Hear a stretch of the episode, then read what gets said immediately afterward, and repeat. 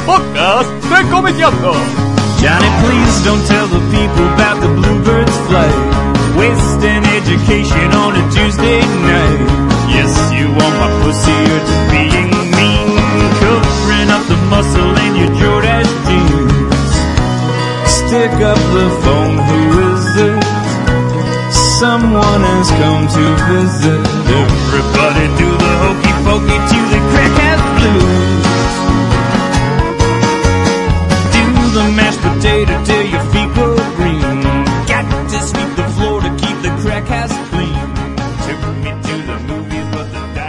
Hola, muy buenas, ¿cómo andan? Bueno, estamos en el último programa, el último podcast del año de Comiqueando. Estoy con Fede Velasco. Hola, ¿qué tal? Me animo a decir que este va a ser más bien el primero del año que viene, ¿eh? a esta altura del partido. Pero bueno, En realidad depende de cuándo lo suba. Bueno, Javier Hildebrand, ¿Qué tal? ¿Cómo te va? Andrés Acorsi Hola, ¿cómo les va? Y Hernán Cachadurian. Muy buenos días, tardes, noches, lo que sea. Bueno, mi nombre es Martín Fernández Cruz. Y bueno, este es el podcast, el obligado podcast de balance sobre qué pasó en este 2009 que ya se fue. Eh, así que bueno, vamos a arrancar un poco, no sé por dónde quieren empezar, si hay algún tema que les interesa. Empecemos por el, por lo el ámbito nacional.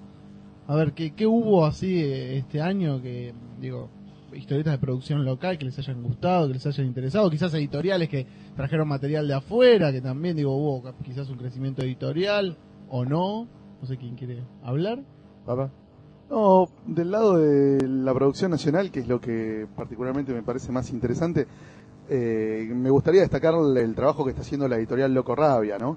Que tenía un título publicado en el 2008 y que este año sumó un montón de títulos, algunos realmente notables. El Campito, por ejemplo, de Diego Grimbau y, y Hernán Gutiérrez, fue un great hit, se vendió muchísimo, anduvo bárbaro es excelente. Grosso Mal de Hernán Siriani también. Los Mutantes Bukowski de- del grupo Aquelarre de San Nicolás.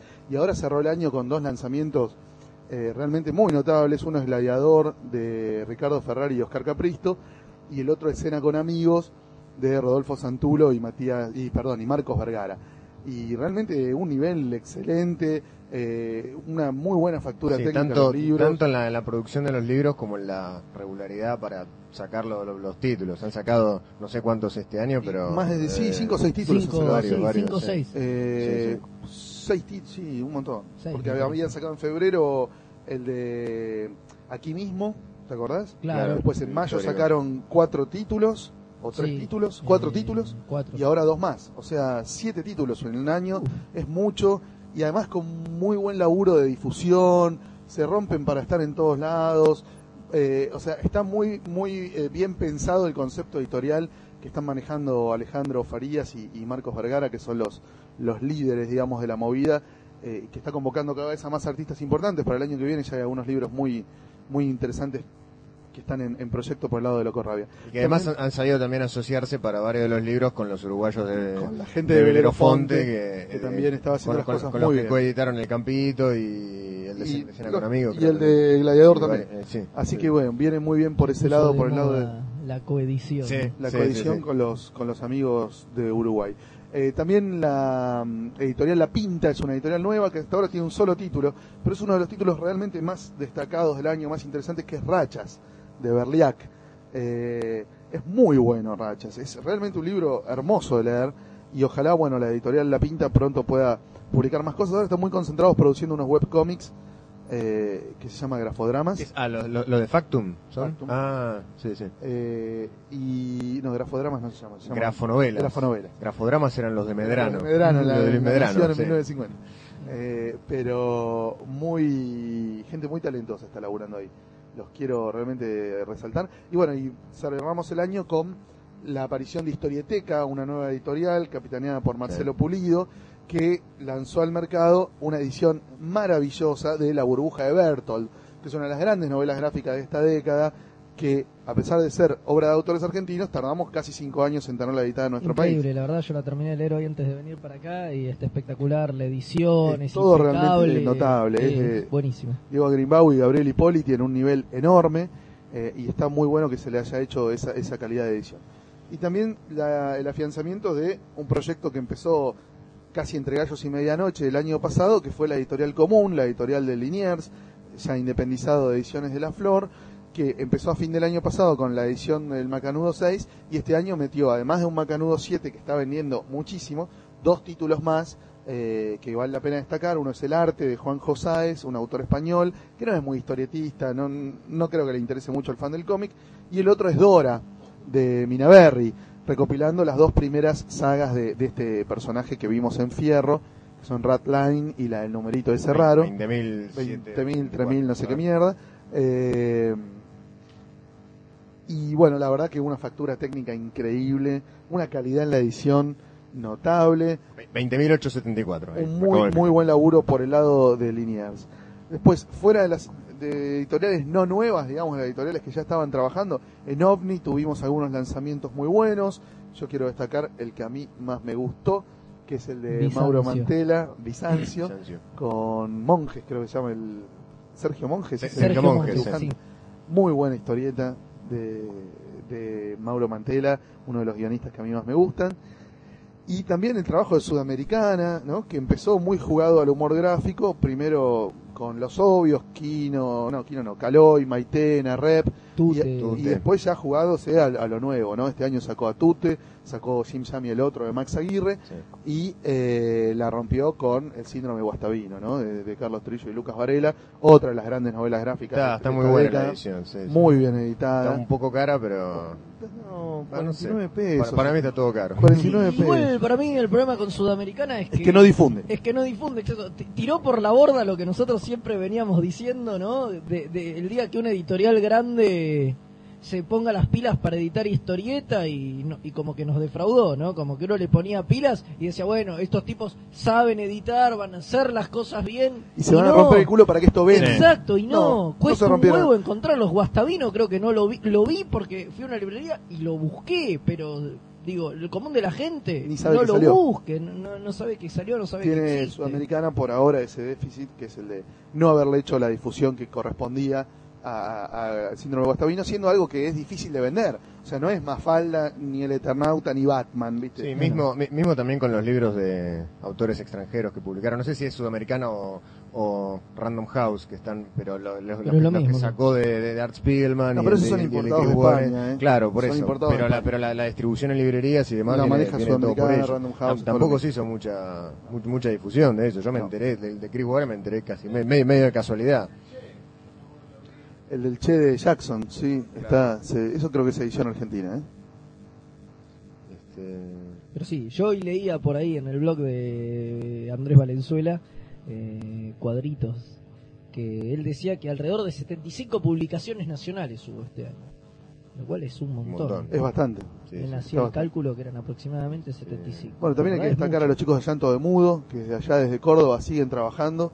Este año tuvieron un par de novelas gráficas interesantes. Bueno, Sloishim de Brian Está muy buena. Me es gustó muy buena, coeditada con el, el sello El Noviembre, sello Noviembre. de Ricardo de Luca.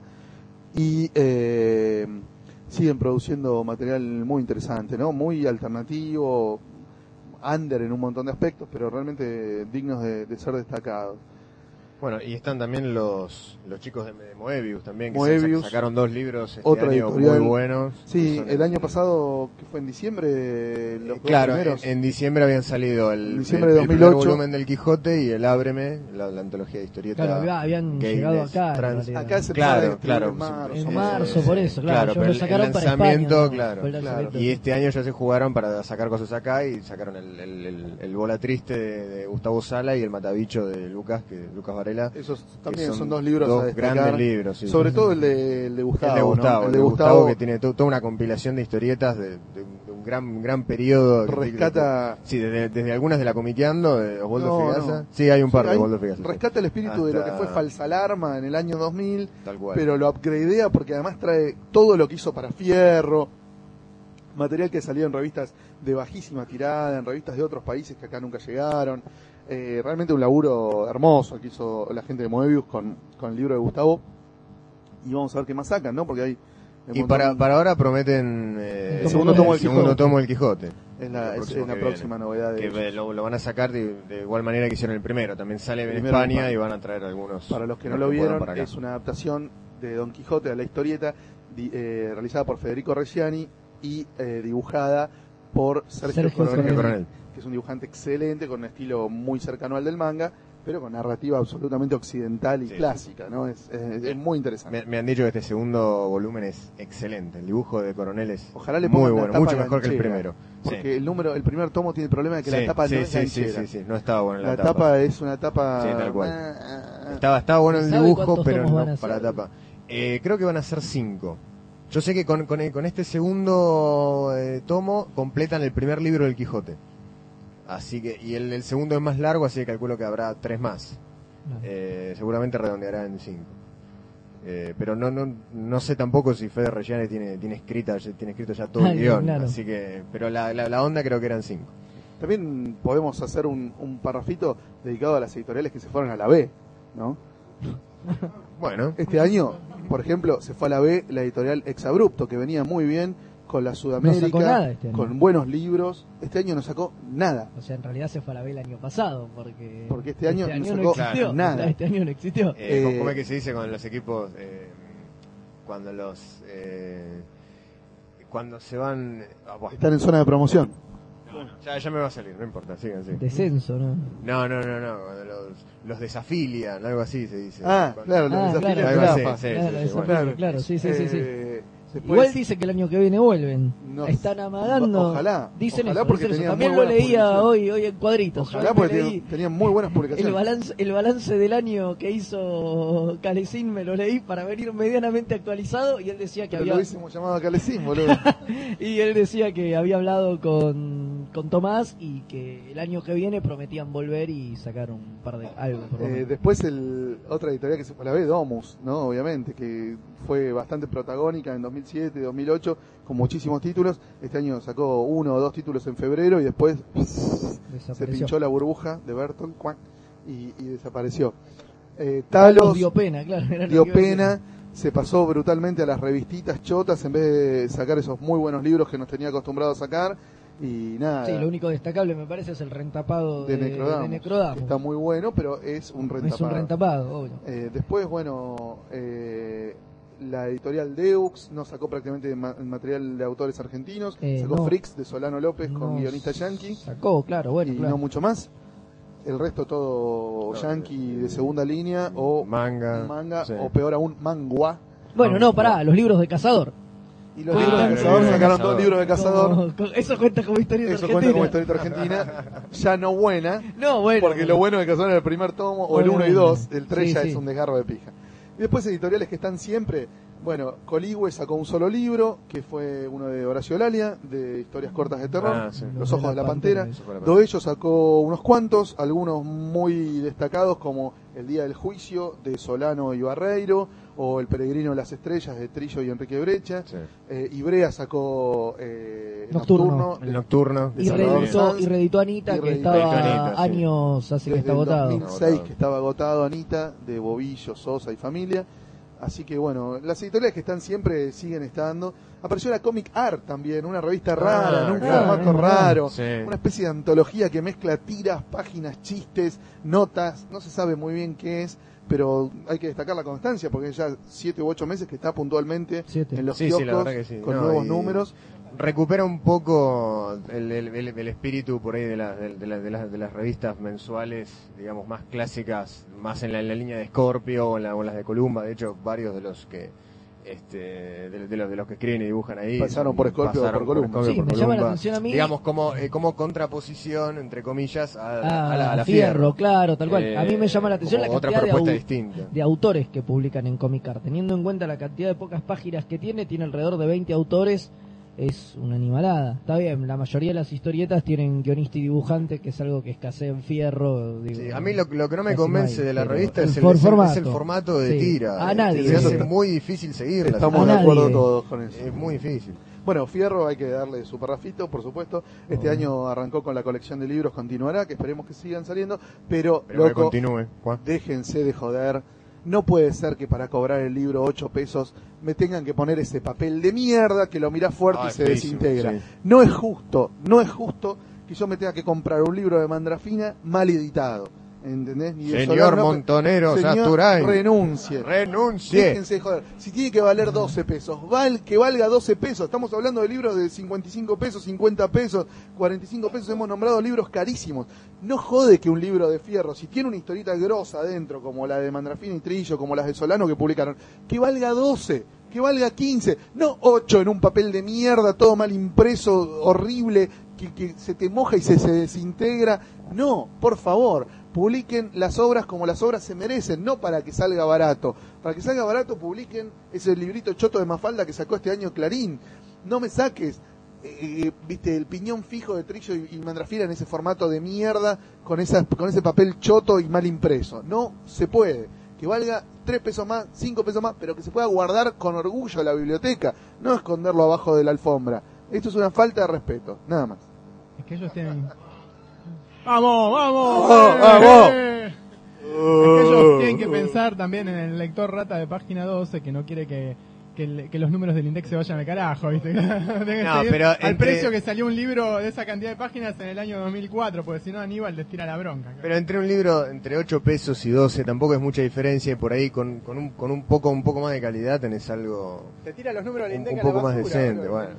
No sé, qué Pero además en página están acostumbrados. Página ha ofrecido, no sé, DVDs y CDs que valían arriba de Sí, 20, a ver, muchísimas 20 25 cosas, pesos sí, sí. y el público de página te lo compra. Y además está el público de la historieta y el público que apoya ma- masivamente a la Fierro todos los meses que quiere tener bien editadas las obras de esos autores, ¿entendés? Sí, no te van a ratonear por público 5 rasca, pesos. Pero para mí apuntaron al público rasca que los aplaudió de pie y que sigue queriendo más libros crotos que valgan cosas. Que todo bien que es el mismo público el que apunta, me parece, publicaciones como la Comicar que tratan de mantenerse baratas Claro. a pesar de todo y por eso tienen ese formato Choto. choto que Y tampoco bueno. nos gusta. Me parece que es lo mismo, digo, es, es por eso, es para mantenerla barata y decir, bueno, loco, vas a ir al kiosco y comprarte algo por, creo que ahora está 6 o 7 pesos. 6 pesos la Comic Con. Por 6 pesos. Por 6 pesos hoy no te compras dos alfajores, te compras, ¿entendés? No te compras nada, media docena de factura, una coca. Sí. Eh, me parece que los tipos apuntan a eso, a la cosa que esté barata. Ya si querés que esté bien editada, y bueno, no, eso es otra discusión. Bueno, pero si para publicar barato, publicá eh, Lupín y Afanancio, boludo. Bueno, no, qué sé yo, está, No, está no, bueno no que se publiquen. publiquen cosas buenas, baratas. Boludo. Boludo. Nah. Digo, el problema es que es la única edición que hay. No, bueno, el soñero no, hay una buena que eso, es la de hay una buena, digo, pero por eso por ahí lo, lo cuestionable es eso, no que existe esta edición barata, sino que sea la única que hay. O sea, ¿por Claro. qué no puteamos la edición barata de Mafalda de Clarín? Porque de la Flor nos dio ediciones, incluso el tapadura ese grosísimo, y listo, ya hay ediciones mejores. Si vos lo querés tener bien editado, lo podés comprar. El problema acá es que los tipos se joden a editar cosas que no existen en otro lado, salvo por el sueñero. Y... Ministerio también había, había salido en su momento. Sí, por- pero por hace urraca, mil años sí. con una edición también chota. en el año tampoco está muy 93. Sí. Pero no, era buena, para mí era buena la edición original Yo la de, tengo. de Ministerio. Yo Venía la con. Con el con- con el instituto instituto, del otro lado, tapa sí. flip. Una, sí. una pregunta sobre sueñero. Había la edición de Doyo está completa y la de y la de Fierro no, ¿verdad? Claro, la de Fierro es un pedazo, es un anticipo. En la de Fierro le faltan un par de episodios, igual que a la de Imaginador. ¿Hasta, hasta primera. dónde llega la de Fierro? Hasta... Igual que, es igual que la de No, no Imaginador. sé, no la Ah, compré, yo ah, tengo la yo tampoco, por eso preguntaba. Eh, claro. Yo la tengo, pero no me acuerdo bien hasta dónde llega. Pero es como que tiene una especie de cierre. Es igual que la de Imaginador. Como la de Imaginador. Ah, Le falta la, la como- primera parte. Claro. claro. Claro, es la primera, Le exacto. falta como un complemento que hubo después. Sí, sí, sí. pico de. Unas historias más. sí. Este, sí, el tema de la, la relación, eh, digamos, costo-beneficio y de edición barata versus calidad como un, tema histórico ya. A mí me da la sensación que los libros de Obvio, para mí está bueno, está bueno que Eh, existan las dos cosas, pero para eso tienen que existir las dos cosas. Sí, sí, sí, sí. O sea, el problema es ese, el problema es que continuará de pronto, se tiró a publicar un montón de cosas que no hay en otro lado, entonces te da bronca. Si vos lo querés tener lindo, te da bronca tener ese libro de Ah, sí, mierda. a mí me, me da la sensación de que con- continuará por el papel que tiene, que es papel decididamente de diario, eh, que debe, debe, debe estar impreso en, en alguna rotativa y que tiene, que tiene que usar específicamente ese papel eh, y, y por Claro. eso por eso sale con esa calidad. eh, pero qué sé yo, hay, hay cuestiones de imprentas y de costos y demás que por ahí se, se nos escapan. a ver, si Pero- vos Sí, me bueno, son como los libros para de la colección de la biblioteca Clarín. claro, Tenían, claro. eran un poquito, pero un poquito. Sí, Era un era un papel mejor. un poco más mejor. Pero un A ver, poquitito. si vos me sacás un libro tipo Essential de 600 páginas de, ponele, Nipur de la Galle, con ese papel choto, que le pusieron a los libros de Fierro. Yo no puteo, ¿eh? Está Me perfecto. parece que está perfecto. Está perfecto. Pero esto, viste, que son obras de 96 páginas y- o de 80 páginas. Además, otra cosa, la de Trillo y Mandrafina, ¿sí? El del piñón fijo. Atrás le pusieron todas las historias mudas de Trillo y Mandrafina. ¿Todas? No. Como decían los libros de Asterix al principio. Todas, no. Una aldea todavía se resiste al invasor. Hay- Bueno, hay una que no está. O sea, ¿por qué, boludo? Por la por la obstinación de que el libro tuviera 96 páginas, dejar afuera una de las historias cortas. Ponele 108 páginas y poné todas las historias cortas. Y si yo tengo que cobrar dos pesos más, cobrame dos pesos más, pero poneme todas las historias cortas, no me pongas todas menos una. ¿Entendés? O sea, no da, o sea, eso está mal. Seguro, igual lo copado sería lo que decía yo antes, ¿no? Que ahora alguien diga, che, loco, pará, este libro estuvo bien, se vendió bien, Y haga la otra edición gente mejor. quería, haga una edición mejor, incluya esa historieta y ya está, y ganamos Parece todos. que la va, eh, la va a incorporar eh, Ojo de Pesa a la edición de Peter Campbell, Ah. la que falta. Ahí es la historieta Está que bueno. falta, digo. Ah, va a salir Peter Camp. Eh, aparentemente- En algún momento va a salir. el descenso, No, ojo de pero pez, esa pero... tuvo un título en el Sí, un 2007. One Hit Wonder. One Hit Wonder fue. bueno, y un poquito también nos faltaría hablar de lo que se publicó, que preguntaba Martín, en cuanto a historieta extranjera publicada en Argentina. Eh, es muy triste el panorama. Es, primero es 90% manga. Primero hablemos de lo que no es manga, digamos. Dale. Es horrible. No se publicó buen cómic extranjero en Argentina. Están las Hellboy. ediciones de Hellboy, la, la de. Omnipress. Igual la edición de Hellboy de Omnipress a mí La no Hellboy, me termina no, de a mí- a gustar. mí es me muy gusta- me gusta el formato, es muy chico. Es muy chiquito. Es muy chico el formato. Es tan buena, está, está bueno el papel, la tapa, todo, pero... Es demasiado es chiquito. muy Sí, chico. sí, sí. Hay que jugarse por un tamaño un Sí. poquito más grande. Sí, sí, sí. Digo, como, como el que salía antes de Gárgola, como el de Claro. Talos en su momento. El de comiqueando, ¿viste? Ese es un formato, pero ya claro, más chico un formato que comic eso, book. Sí. Ya más chico que eso es el mismo formato que tiene Bizancio y demás. Para- Claro, por ahí, claro. ahí no, no se resiente tanto. Pero particularmente con Hellboy, que el dibujo es muy importante y Sí, es sí, sí, sí. Y es casi muy- su muy principal atractivo, verlo, me animo claro. a decir, eh, se pierde. Se pierde terriblemente. Después Deux publicó esos, esos cómics hechos en conjunto entre Dark Horse y DC, del cual el único bueno es Superman Tarzan, claro, de Dixon que y después Meglia. también sacó los retapados. Del cual después sacó el rentapado. Debutó en su revista Deux. Sacó la revista mensual Deux, Ah, sí. Mensual. Sí, sí, la revista mensual. Mm, nunca olvidemos que es mensual, por eso salieron dos números de agosto hasta ahora. Pero aparte de eso, en esos números se están reeditando o están continuando los libros como Peter Pan. Ah, Peter cosas. Pan. Que nunca la- Peter Pan, que la dejaron Peter trunca. Pan solamente, claro. No se publica en Argentina cómic europeo, es increíble, solo La esas burbuja de Bertolt, ¿cómo que solo esas poquitas páginas de solo esas poquitas páginas en la revista Deux es, es realmente una vergüenza una, una incógnita una cosa que te indigna y te sorprende al mismo tiempo como nadie en Argentina publica cómic europeo Es que para mí el problema de editar cómic europeo es que hay que arrancar apostando por lo obvio. y cuál es el problema No, no, nada, nada. Digo, me parece que hace falta eso, una editorial que apueste por lo obvio. Claro. Hasta ahora las Que apuestas sirva que como hubo punta de lanza. fue por cosas por ahí más raras, un poco más desconocidas. Y me parece que tenés que arrancar por lo obvio, que yo, Asterix, Sí, Asterix, Tintín, Tintín, y, y- empezar a, a volver a acostumbrar a la gente, y- exacto, a, a que hay cómic europeo y de a poquito ir metiendo otras cosas. Si vos Claro. arrancás, qué sé yo, más allá de todos los otros quilombos que tiene Deux, con Peter Pan o el Tercer Testamento, lógico que no se lo vas a vender a nadie, ¿eh? Me parece que... Ah, pero se puede un punto medio que Más, más allá de que sean obras de calidad y que estén buenas, no, por ¿no? supuesto, Eh, no, no, el es que tercer eso testamento no, es excelente no lo, no lo dudo. el ¿eh? libro español que trae completo todo el tercer testamento Sí. en un solo tomo está Y buenísimo Peter Pan es magnífico también. Peter Pan a mí me aburre un poco hay cosas Ah, de los bueno. que me gustan más pero bueno Eh, pero digo, me parece que el problema es ese, que hace falta sí. eso, ¿no? Acostumbrar de nuevo a la gente a leer. eh, Y cómic americano también me sorprende lo poco que se publicó. O sea, no salió nunca un segundo tomo de Hate, que habían dado muy bien el primero. Eh, salió, bueno, Freaks se puede considerar cómic americano, porque está Sí, hecho por un guionista yankee y un dibujante argentino para Estados Unidos, para la editorial Fantagraphics. Sí, sobre una película sobre una película yankee. sí. Pero digamos que, que- que el autor sea argentino es casi un footnote, es casi un detalle menor. Tal cual. Pero es muy triste que no se publique tampoco cómic eh, eh, yankee, ni mainstream, ni alternativo, ni raro, ni obvio, ni tiras en los diarios ya hay. O sea, viste que ya en los diarios argentinos no hay más tiras yankees. No, no. O sea, es como que la historieta americana acá no se ve. No se ve. Viste, si vos me No, dijeras, no existe o está pasando por un momento de mierda todavía, pero está en un momento impresionante. Entonces, Bueno, esas cosas que decíamos de Sudamericana, ah, bueno, pero las exportó, no las editaron. son importadas, claro. Son importadas. Pero con qué lógica nadie publica eso en la Argentina, no lo termino de entender. A, a ver, hay cómics de todo lo que está de moda en Estados Unidos.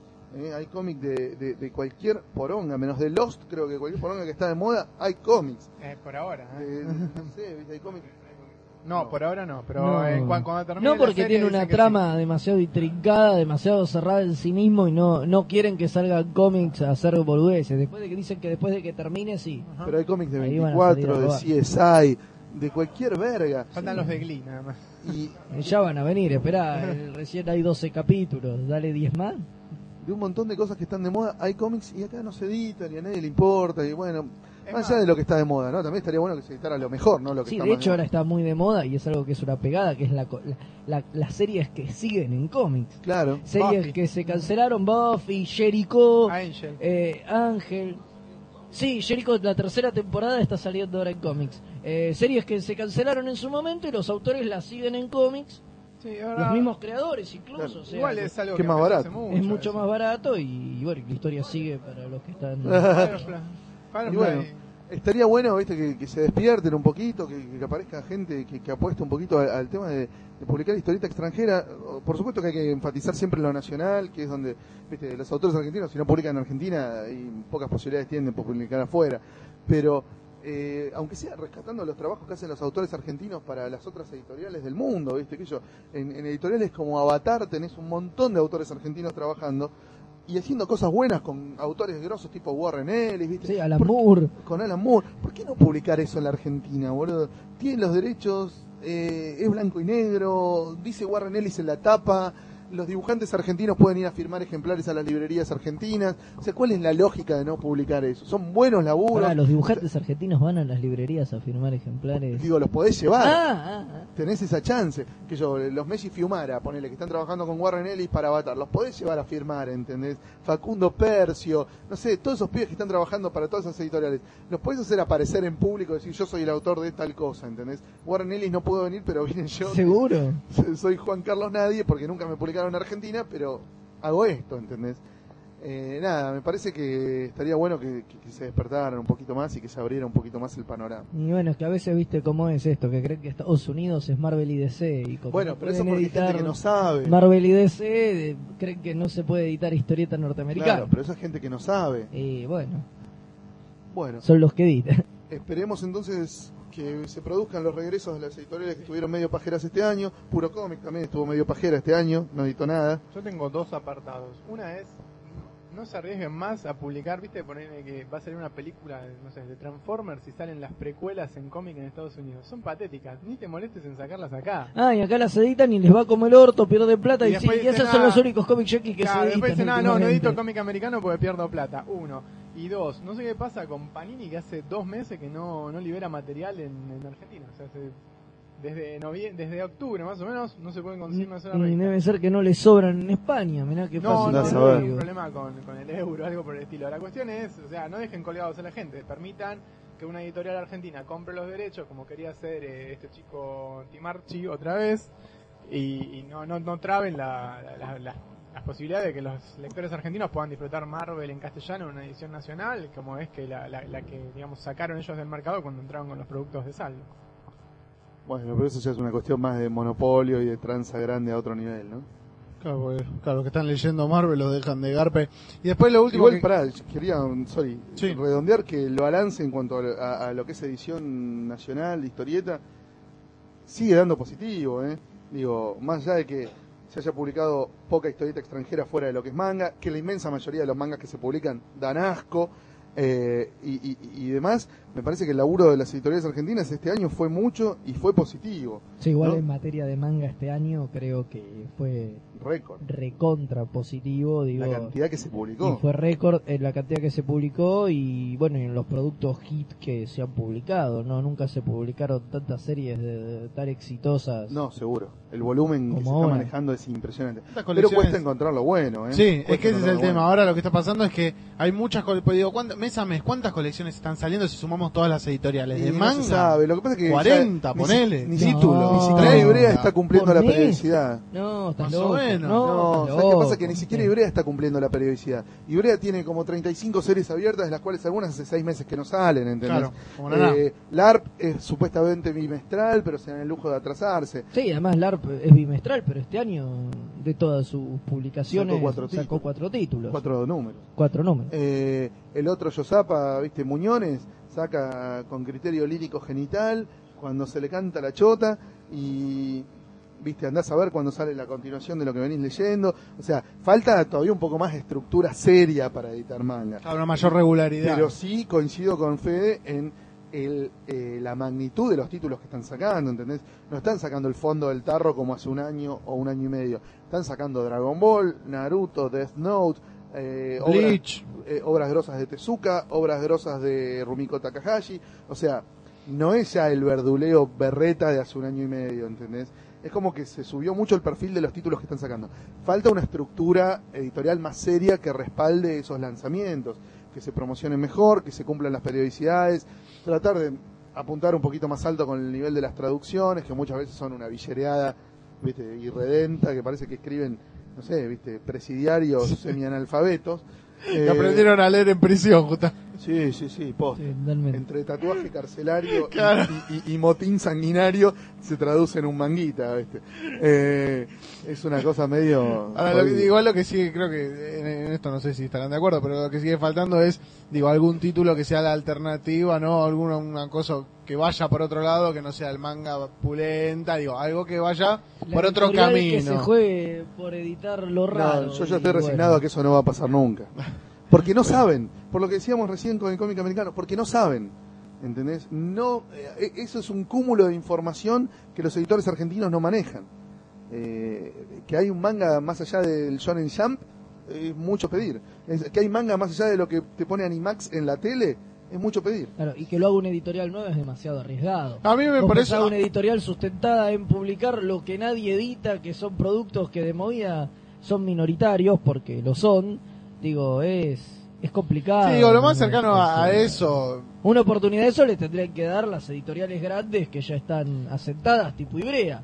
Pero no, Sí. nunca lo van a hacer porque no les interesa. No les interesa, claro. Exacto. Entonces ese es el problema. Y abrir una editorial nueva para editar ese tipo de material. sí, salís a perder. Y Es un riesgo es muy un grande. riesgo muy grande, Sí, sí, obviamente. Obviamente, si no se juega alguna de las editoriales que ya existe, yo lo veo casi imposible.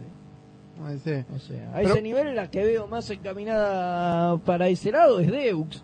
Más allá de todos los problemas que tiene, digamos, son los únicos, no, pero la verdad son los únicos que se juegan un poquito, ¿entendés? Y por ahí como también publican productos de editoriales menores que ya apuntan a menos público, tienen una estructura mucho más chica y no pretenden pegarla con mega hits, por ahí mañana se juegan por algo también ya más raro. Deux había Pasa editado el que vuelo, también- ¿no?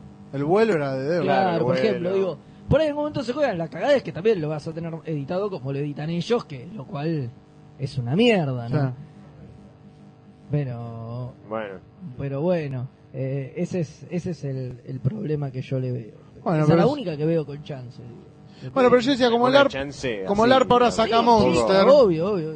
Digo, capaz el Arco Monster de alguna manera busca, viste, una, una zona medio intermedia entre el manga mainstream y el manga un poco más de Sí, autor. un poco de Seinen, pero... Claro, porque digo, Monster eso, está sí. bueno que lo editen, realmente. Bueno, a Ibrea le viven rompiendo las pelotas para que publique Seinen, por lo menos, y los tipos dicen que acá el Seinen no vende y que por eso no lo hacen.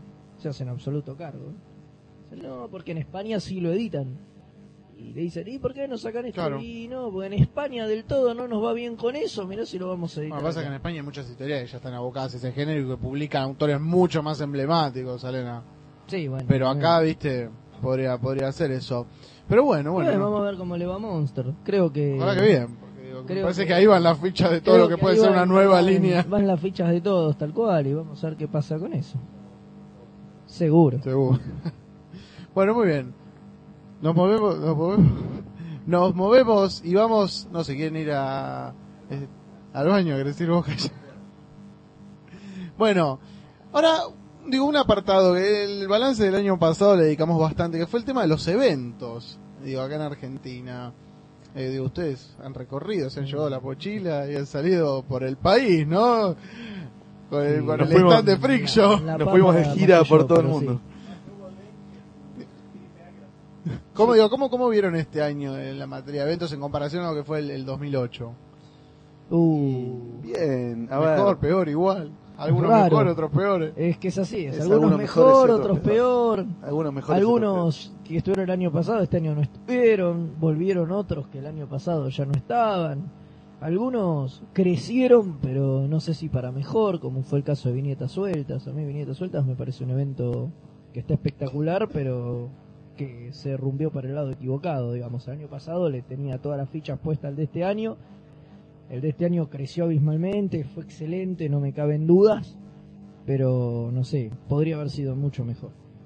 No, me parece que Sí, tiene un problema, me parece, viñetas sueltas, que es que se descuidó mucho del área comercial. O sea, el área comercial era una villa de emergencia al fondo del Centro Cultural Recoleta, oscura, fría, in- inencontrable, donde se manejó mal el tema de los stands, digamos, algunos les cobraron, a otros no les cobraron, a las 9 de la noche te prendían fuego al stand si no te ibas, un tra- maltrato innecesario al expositor, una cosa medio rara.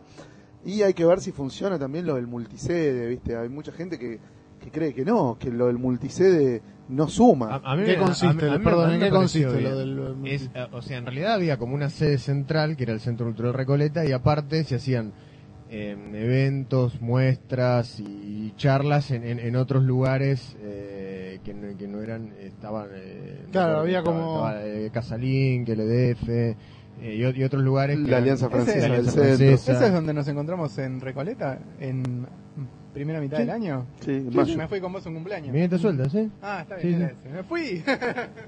Este, mm, pero a mí lo lo que lo que me pareció positivo de Viñeta es a- haber elegido, haber podido encontrar el lugar del, del Centro Cultural Recoleta eh, para como como como centro para digamos como lu- como lugar central para, para el evento me parece me pareció muy bueno sobre todo porque gran gran parte del centro estaba copado por la por, por las por las distintas exposiciones y por la muestra central que estaba en el pasillo y eso me da la sensación de que trajo a mucha gente que no tenía mucha idea de qué se estaba haciendo en historieta acá y en, y en- otros lugares me parece que eso le, le- le- le sumó muchísimo a la historieta en general como Sí. para acercarla a un público que no sean los mismos 500 600 o 800 Eso estoy muy de acuerdo. Lo que no sé si suma es el tema de que a vos te interesa ponerle eh, una charla sobre X cosa y te tenés que ir del Centro Cultural Recoleta a Córdoba y Suipacha para presenciar esa charla, ¿entendés? Es medio un palo en el orto. Te enterás en el momento, cuando te dan la programación en un folletito muy lindo en el Centro Cultural Recoleta, te enterás que dentro de 15 minutos empieza una cosa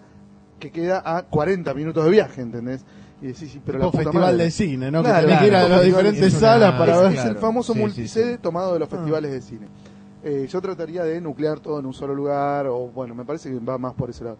Y bueno, y después el otro tema es el de... Claro, porque no quería acotar algo, porque en un festival de cine uno por lo general le interesa una película, dos películas, tres películas y va acomodando y lo que va es a ver películas. Uno cuando va a una convención, a un evento, va más a por el todo. Entonces ahí me A parece que rotar es donde- por las diferentes Exacto, actividades, por las diferentes ahí- actividades. Ahí es donde me parece que el multisede fracasa. Porque no es bueno, voy a ir a escuchar la charla de Trillo y por ahí es lo único que me interesa, entonces si es allá, listo, voy allá, escucho mi charla y me vuelvo a mi casa. Como es con una película, ¿no? Uno dice, bueno, voy a ver esta película, esta película, esta película, y dónde la dan, en el fondo no te importa, como ir al cine. Vos cuando elegís una película para ir a ver el cine, vas al cine al que la dan, ¿no? Claro, acá capaz querés ver un poco de esto, un poco de aquello, Exacto, ir te vas... interesa también la muestra y de pronto, pero si vos lo vas a escuchar a, a Trillo, resulta que la muestra está en la otra sede, entonces después tenés que irte Claro. especialmente a otra sede solamente para ver la muestra y así. Y Trillo va a dar un taller, no, lo dio ayer y anteayer en el Malva. Y la puta madre, y me lo perdí, ¿entendés? Y me enteré recién. Eh, entonces medio complicado por ese Medio lado. Y después el tema de, eh, de los autores que traen de Europa o de Canadá, que ya es casi un chiste, ¿no? Eso, bueno, Creo que lo hablamos en su momento. lo hablamos en su pasó. momento.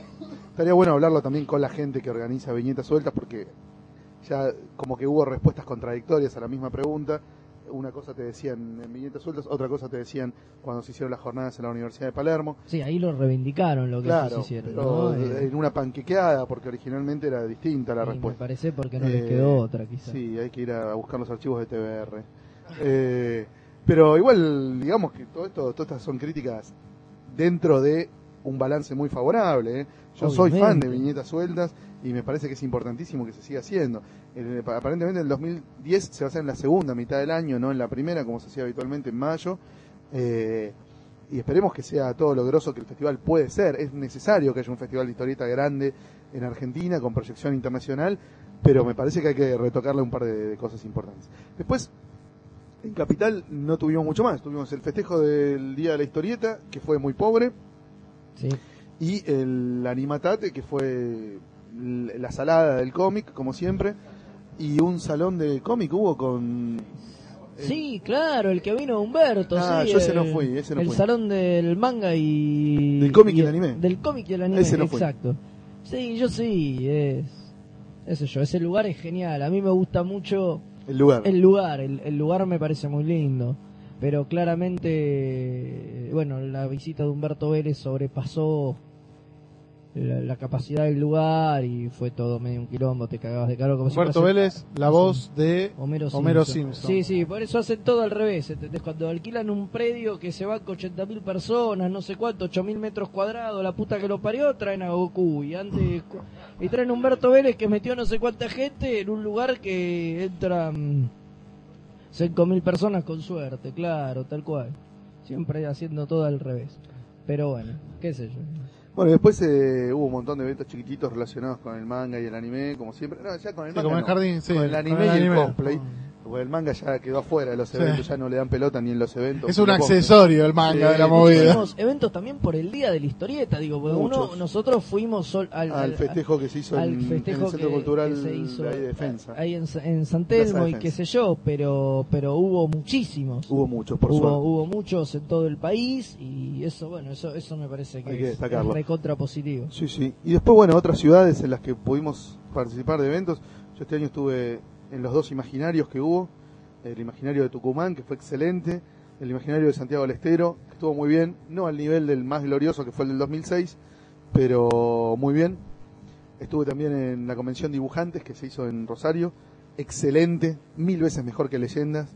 Brillante, un evento notable que ojalá se siga haciendo todos los años, organizado por la Asociación de Dibujantes del Litoral, a los que agradezco muchísimo el trato que nos dieron a todos. Fue realmente muy, muy, muy groso.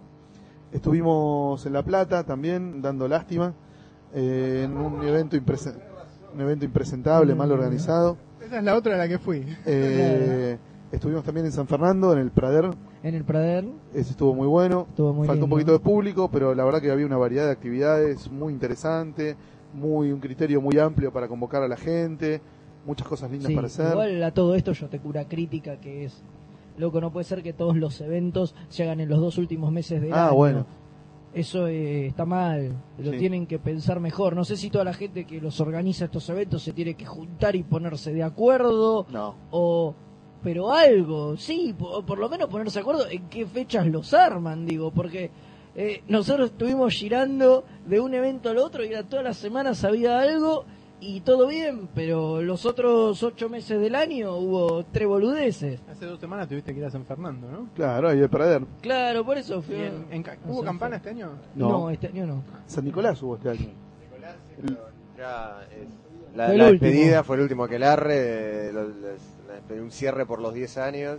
Este, estuvo estuvo lindo, fue más un encuentro para la, para la gente que hab- habitualmente iba, este, pero digamos ya ya de- dejó una, una muestra por los por los 10 años con este, con algunos eh, trabajos publicados en Comiqueando y la verdad que estuvo estuvo bueno como como cierre de una etapa, digamos, ya den- dentro de lo que es también la historieta independiente, la, la autoedición y demás. Uno ve, digamos, todos estos años, desde el primer aquelarre, cuando, cuando arrancaron muchos, el- mismo los chicos de ahí de San Nicolás y, otra gente que arrancaban con fanzines y demás, a, todo lo que pasó en 10 años, que ya están con una editorial como, como Loco Rabia y con, con ediciones en, en libro.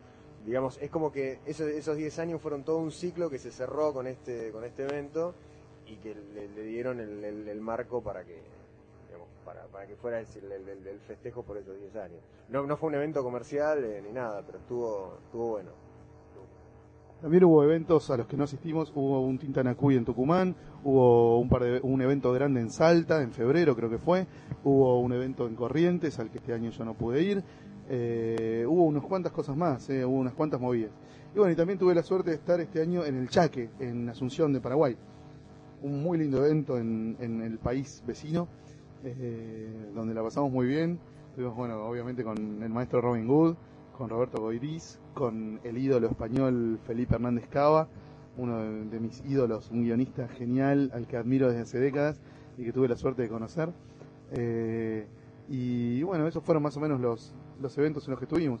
En todos, en mayor o menor medida, eh, estuvo ese reconocimiento importantísimo y muy valioso y que queremos agradecer de los fans de la Comiqueando. ¿Sí? Que bueno, por ahí porque este año cumplimos 15 años o por lo que poronga sea, se acercaron con la mejor onda a felicitar, bueno, obviamente a comprar la revista cuando estábamos con stand de venta, a, tirar buena onda, a, a cuando vuelven y cuando salen, y qué bueno esto y qué bueno lo otro, a descubrir la Power o la Comículos que no la conocían, a contarnos que siguen la Comicando Online, que escuchan los podcasts, o sea, la verdad que excelente, excelente la onda de, de, de los fans de Comicando que se fueron acercando en los distintas, eh, las distintas apariciones que hicimos con público, y bueno, les queremos agradecer, obviamente, ¿no? Y que sigan ahí en, en la brecha, incluso ahora que la revista sale medio espaciada o medio eh, a, a los tumbos, eh, está bueno que nos hagan el aguante y, y- y bueno, y que vamos a seguir acá con ellos. Ah, hay que devolverle, claro, hay que devolverle el micrófono a Martín. para- Bueno, muy bien. Bueno, entonces, em, ¿para dónde quieren ir? ¿Quieren ir para Europa, para Estados Unidos? Porque me parece que ya, digo, a nivel nacional ya hemos mí me hablado. gustaría ir para Japón, pero el Desga no vino. Claro.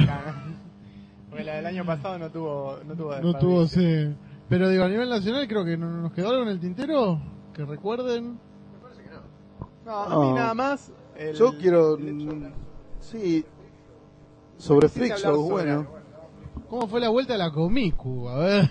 Uh, eso Bueno. estuvo bueno, ¿eh? Eh, a ver, Tragá, hijo de puta, antes de hablar. es que me agarran masticando, me dijeron que no íbamos a hablar más, yo empecé a masticar. Empezó a masticar. Claro. Bueno, Eh, ¿Cómo fue el regreso de el regreso Comicu. de la Comicu? Bueno, el regreso de la Comicu viene después de 13 meses sin salir y bueno, y viene por cuenta obvia de del cierre de láser, ¿no? Algo que tampoco mencionamos para nada. Ah. Porque no tiene que ver con la historieta argentina. No, bueno, hablando de obviamente. historieta argentina, Bueno, pero de estamos, no, argentina. bueno, pero estamos haciendo, hablando de- ah, dentro de un balance del mercado Claro, editorial, me parece que el cierre de láser prima- fue un golpe. Sí, fue impactante, fue impactante. Fue impactante. Aparte provocó una, una nueva primavera de revistas de información, ¿no? Porque Sí, hay como cuatro supuesto, dando vueltas. Es la primavera de la revista de información que todas van a durar 15 minutos. Eh, pero bueno, Chimichurri. Viene viene un poco por ese lado, digamos. Nosotros siempre nos quedó la idea latente desde el momento en que la cerramos con Andrés de, de que volviera. Además había un número hecho. Sí. Había un número 5 que estaba hecho. Estaba que originalmente iba a salir en diciembre del 2008, después en febrero del 2009. Después dijimos, bueno, Val Freezer volverá eventualmente. Y estaba hecho. Entonces dijimos, pará. Fue el especial de Clamp el que salió. Claro. Y saquémoslo. A un par de notas las habíamos metido en el especial de los 15 años de Comiqueando. Entonces había que inventar dos o tres notas nuevas. Y ya está. Y salió.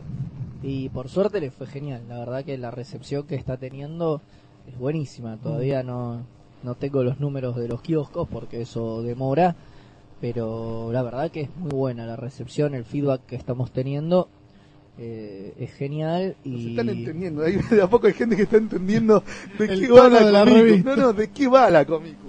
¿Entendés? Están entendiendo que se podía escribir sobre temas parecidos desde ópticas diferentes. Muy loco. Eh, claro, sí, sí. Y yo creo también, ¿no? Que ya la revista tiene como un perfil más cocinado, que por ahí fue lo que más nos criticaron con el número uno, ¿no? O sea, que era otra cosa, no lo terminaban de entender. Nosotros mismos no terminábamos de entender qué estábamos haciendo y qué queríamos hacer. Y me parece que ahora ya este número 5, a pesar de salir un año después, ya sale con la experiencia venía con un- de los cuatro perfil- de los cuatro anteriores y entonces toda la gente que lo tomó como número uno, digamos, porque fue su primer encuentro ahora, viste, gracias por el cierre de láser y todo esto que te digo, viste, un montón de gente que no la compraba, la compró como una nueva alternativa. Me parece que agarró un producto mucho más cocinado que el que agarró aquel número uno hace ya casi dos años. Claro. Y eso me parece que nos, nos está jugando a obviamente a favor, porque es una revista que está mucho mejor. Yo leo el último número, leo el primero, y sí, claramente hubo una evolución bastante grande. Yo le quiero decir a la gente que cree que para nosotros como durante muchos años nos dedicamos más que nada al cómic occidental, que para nosotros es una especie de bajada de lienzos o de ir a pescar porque Ah, se porque revolvió esto el quiere río, juntar plata. O que queremos ir a hacer el negocio rápido choreando. Si supieran que lo caro que es, nadie diría que queremos robar y- hacer plata. Si Digo- supieran la plata que uno pierde haciendo estas cosas, A- eh, na- nadie diría esas boludeces. A todos los que de creen- hecho, de hecho, hacer la revista y mantener el nivel de calidad es mucho más caro que hacerla caro. comiqueando. A mí saldría mucho más barato hacerla comiqueando y mejor para hacer esto porque me gusta, no para robar. Porque de verdad, si quisiera robar, la haría mal, la haría más chiquita, con peor papel, ¿entendés? Sacaría la mayor, la trataría de sacar todos los meses. O sea, si de verdad fuera... No, es que en realidad, digo, si vos tenés una que de verdad te deja guita, mucha guita, lo importante es sacarla rápido y que sea barata. Punto. No haces productos ni cuidados, ni de calidad, ni le espaciás tanto como nosotros a veces tenemos que espaciar la revista por un tema justamente de guita, de ingresos, de que la plata vuelva y demás. Cuestiones netamente económicas. Hoy, no jodamos, lo único que retrasa hoy la salida de la revista suelen ser temas, Los temas cuatro embargos que tenemos en temas, la casa. no, temas que tienen que ver con plata, tanto de pagos a la imprenta, de, de, de auspiciantes que están o no están, etcétera. No, no, no hay De otra. escribas que entregan tarde. De escribas que Por entregan los- tarde. esos son los peores. Sí, sin lugar a dudas. Eh, pero esos son lo- los problemas que hay. Entonces que te digan, viste, eh, ustedes lo hacen para robar, para sacar guita, te da un poco por las pelotas No, porque nada está más lejos de la realidad. Otra cosa, si creen que esto es una bajada de lienzos, que nosotros querríamos estar haciendo otra cosa, pero hacemos esto para facturar, no se imaginan lo que nos divertimos haciendo esto, lo que nos gusta hacerlo, lo que disfrutamos, lo que aprendemos, lo que nos cagamos de risa haciendo la Comicu, y lo orgullosos que estamos del, del producto publicado, ¿entendés? Yo, como decía Fede, leo la última Comicu y digo, loco, esta es una revista de la puta madre, no es una verduleada hecha por improvisados que anoche estaban escribiendo que estaban, se estaban haciendo pajas con, con Rogue, Storm y, y, y She-Hulk, ¿viste? Y hoy me quieren vender la cultura oriental, el manga y el anime. No, no, no, es una revista de la san puta. Tiene cero improvisación. Yo la veo muy bien, estoy muy orgulloso de cómo sale la Comicu. Me parece una revista muy linda de hacer, muy linda de leer, muy linda de mirar y que está produciendo muy a poco y muy a la larga un impacto muy positivo en un mercado muy jodido como es el, de- manga y el anime acá en Argentina. Eh, loco, pónganle una ficha a la Comicu porque no es un choreo ni un, eh, un mientras tanto ni un paracaídas que, del que nos agarramos para no irnos a la B. No, no, no, no. Es una cosa que a la que le ponemos todo y de la que estamos muy orgullosos. Yo lo que quiero destacar, que digo, esto lo hemos hablado en las charlas que hubo en el jardín japonés, en Alemate, que es eh, el hecho de que realmente de lo que las notas que se escriben es cosas que nos gustan y que hay mucho espíritu de discusión en la revista. Y eso basta con ver, bueno, cuando eh, digo, basta con ver la mesa redonda, la mesa redonda para ver que, o sea, realmente ahí cada uno opina de una manera diferente y hay algunos que piensan que Warren Algunos Angel es malo, peor, que es peor que otros. Yo lo que quería agregar es el si si no la digamos si no van a comprar la Comicu porque les parece digamos que no es su tema o escuchan el blog de Comiqueando el, el, po- el podcast de Comiqueando porque les gustan los cómics americanos yo pero conocen gente que les guste el manga y el anime díganle existe una revista que va digamos viene a llenar el hueco que dejó la láser o, eh, o intentarlo por lo menos que es la Comicu o sea dispersenlo boca a boca porque es la única manera en un mundo en el que la publicidad sale fortuna, y el único que la puede pagar es Ricardito Ford, este, hay una, la única manera de publicitar los productos que tiene uno es boca a boca. O sea, las- hay muchas películas que en su, en su Exacto. tiempo, o series de televisión en su tiempo, que las conoces porque te las comenta un amigo en el trabajo, o te las comenta una persona que, que te vio leyendo algo en un colectivo. Este, pero nada más, o sea, no hay, digamos, no hay manera. Nosotros siempre criticamos, eh, los cómics eh, sudamericanos no, ponen plata, qué sé yo, pero es porque quizá el monto de inversión de publicidad que tienen que hacer no le equivale ni a la mínima parte de la entrada de plata que les va a suponer. Entonces, a nosotros, imagínense, o al freak en realidad, que, que, el que pone la plata. Eh, fíjense, eh, digamos, eh, que nosotros también pedimos, ¿no? Eh, de- de- publiciten ustedes mismos la Comiqueando, recomiéndensela a amigos, a la Comicu también, a la Power. La Power es una revista temática, generalmente sale con algún eh, evento así de, de película, de cómics o algo así que vaya a causar mucha sensación. Y es sobre un tema especial. Nosotros, eso también es un, digamos, una forma de, de publicitarlo, ¿no? De aprovecharnos del... Del momento, del sí, momento. obviamente, obviamente. Hoy no hace falta que le pidamos a los oyentes de este blog. Así que si quieren este pasar por podcast, casa, dejalo. digo, no hace falta que le pidamos a los oyentes del podcast que le den una posibilidad a la Power porque es increíble cómo se ha vendido este año la Power de Batman. Tiene mucho que ver con que muchos se pusieron las pilas para comprarla. También tiene mucho que ver con el hecho de que hayamos subido la de Alan Moore a la web, que tuvo muchísimas, Muchísimas descargas. descargas y y mucha mucha gente que no sabía qué mierda era la Power o que por ahí les parecía que era un choreo o algo. Le dieron la enganchó, posibilidad y se engancharon. Y cuando salió la de Batman, la compraron a full, prendido fuego. La verdad que estamos muy contentos con la Power de Batman también. Y para el año que viene... vamos. Igual sí, yo pensaba y decía, este año, venía pensando, no, no, para acá, no, decía, seguro me van a preguntar este año que editamos poco. Cinco pensaba, títulos. Editamos cinco títulos, no es poco una mierda. O sea, en el 2007 también editamos cinco títulos. Y en el 2008, que fue el año de cosas, 11. O sea que el promedio no es tan malo. O sea, está bien, editamos la mitad de, de los títulos que el año pasado. Pero el año Bueno, pasado estábamos sacando casi tres con eh, Bueno. espíritu casi bimestral. Y ahora la idea Pero- para el 2010 es tratar de llegar a 10 publicaciones de nuevo. O sea, sacar 6 cómicos bimestral y en los 6 meses que no sale cómico, meter 2 Power y 2 comiqueando. Claro. Vamos a ver si llegamos, ojalá. Eh, pero 10 es un montón. Es un montón. Para una editorial chica, 10 publicaciones en un año es un montón. Así que bueno, vamos a ver que hasta dónde llegamos. Igual todo esto depende mucho de, de miles de factores, de los cuales no el menor es, obviamente, como siempre, el apoyo de los lectores. Mm. Así que a todos ellos, todos los que nos apoyaron este año, muchísimas gracias de nuevo y a prestar atención a lo que saquemos el año que viene, así nos siguen apoyando también con eso. Bueno, muy Así bien. es. Y con esto vamos a un tema y volvemos para el segundo bloque donde vamos a terminar de hacer el, el balance del 2009 con, bueno, todos los aspectos que nos han quedado afuera. Dale. Ahí volvemos. Bueno,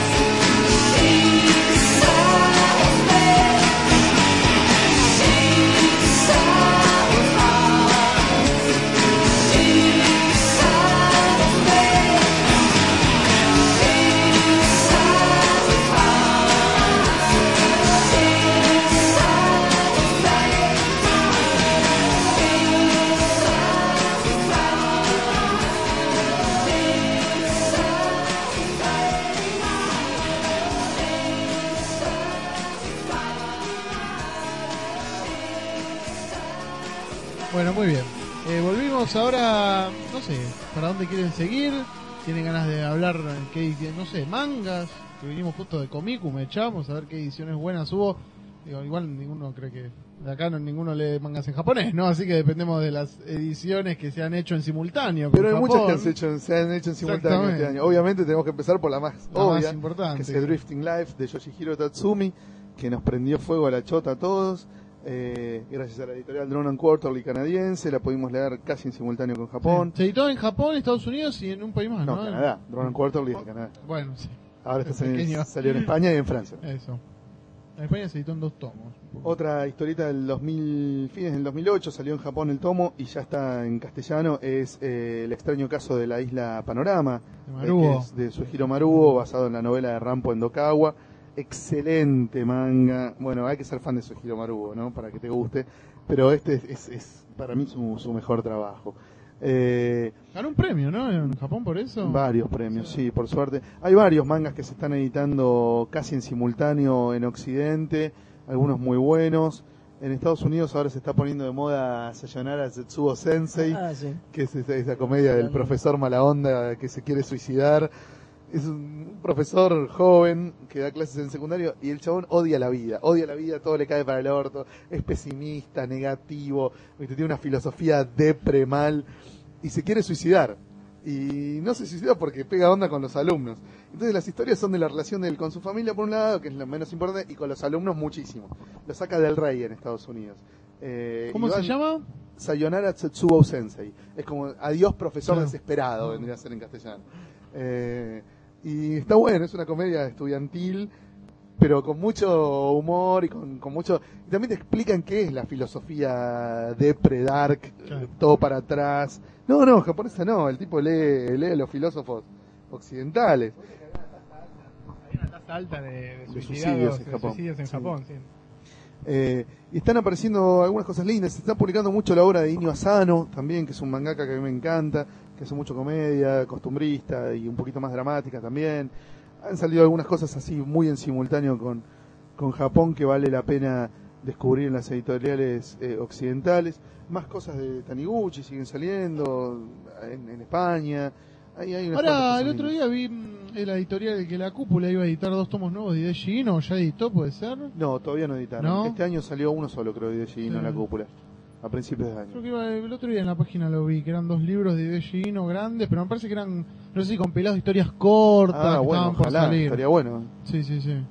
Aguante Gino. Bueno, y después mucho Sí, verduleo, ¿no? sí. Mucho gitazo. Mucho gitazo para vender. Y está bien. Sí. De los gitazos para vender siempre tenemos que destacar a Death Note, ¿no? Que me parece que es el, el más notable de los gitazos.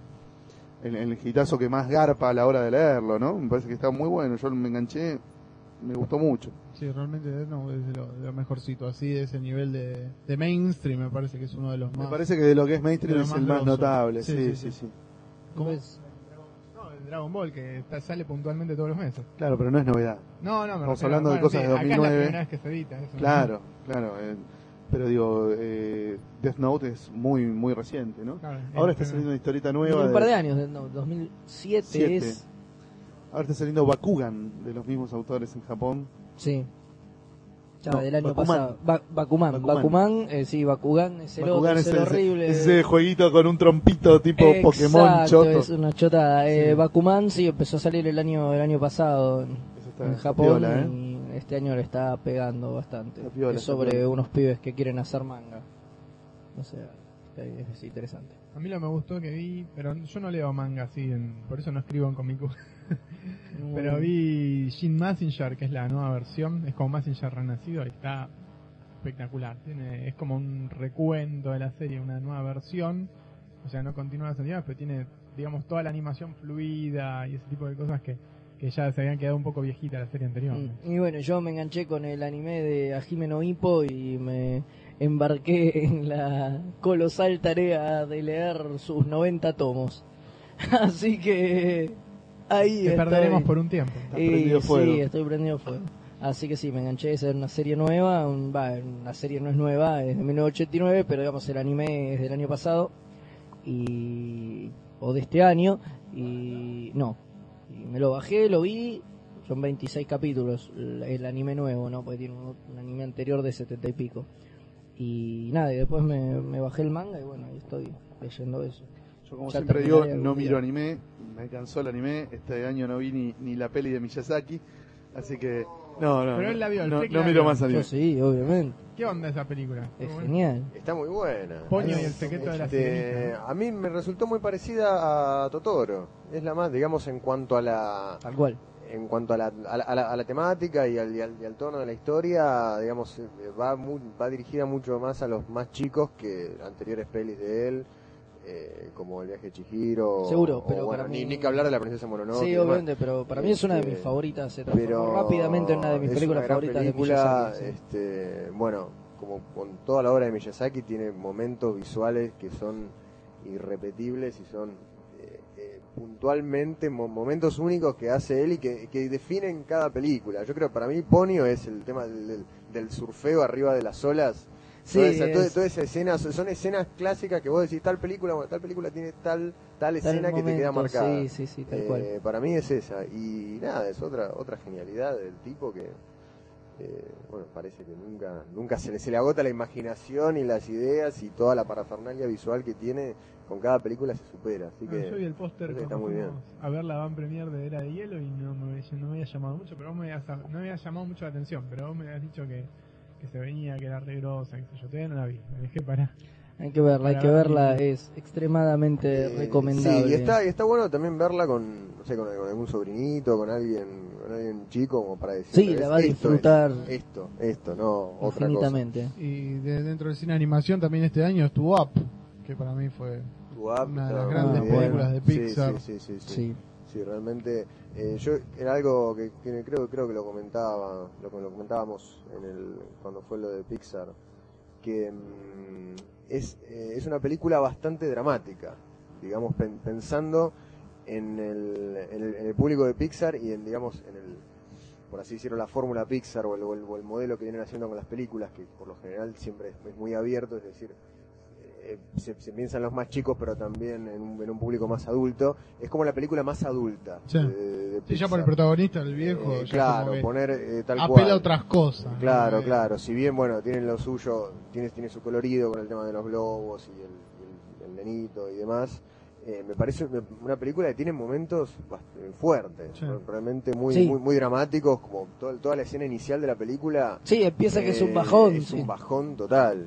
Y realmente, eh, eh, por, por un lado, me parece que está bueno que se, que se arriesguen a hacer. eh, eh, a, a- a crear historias, tramas y me- meter personajes que se salgan un poco de la, de la fórmula clásica y que, y, y que, y que Sí. generen, digamos, de- dentro, dentro del cine de animación algo que también sea eh, potable de competir con el, con el resto de- del- de- con el, con el- del, Con el cine con actores. Ah. Eh, por lo general siempre la, la categoría de cine de animación se la mira como, como medio con sospecha, como Sí. una cosa medio rara. Salud.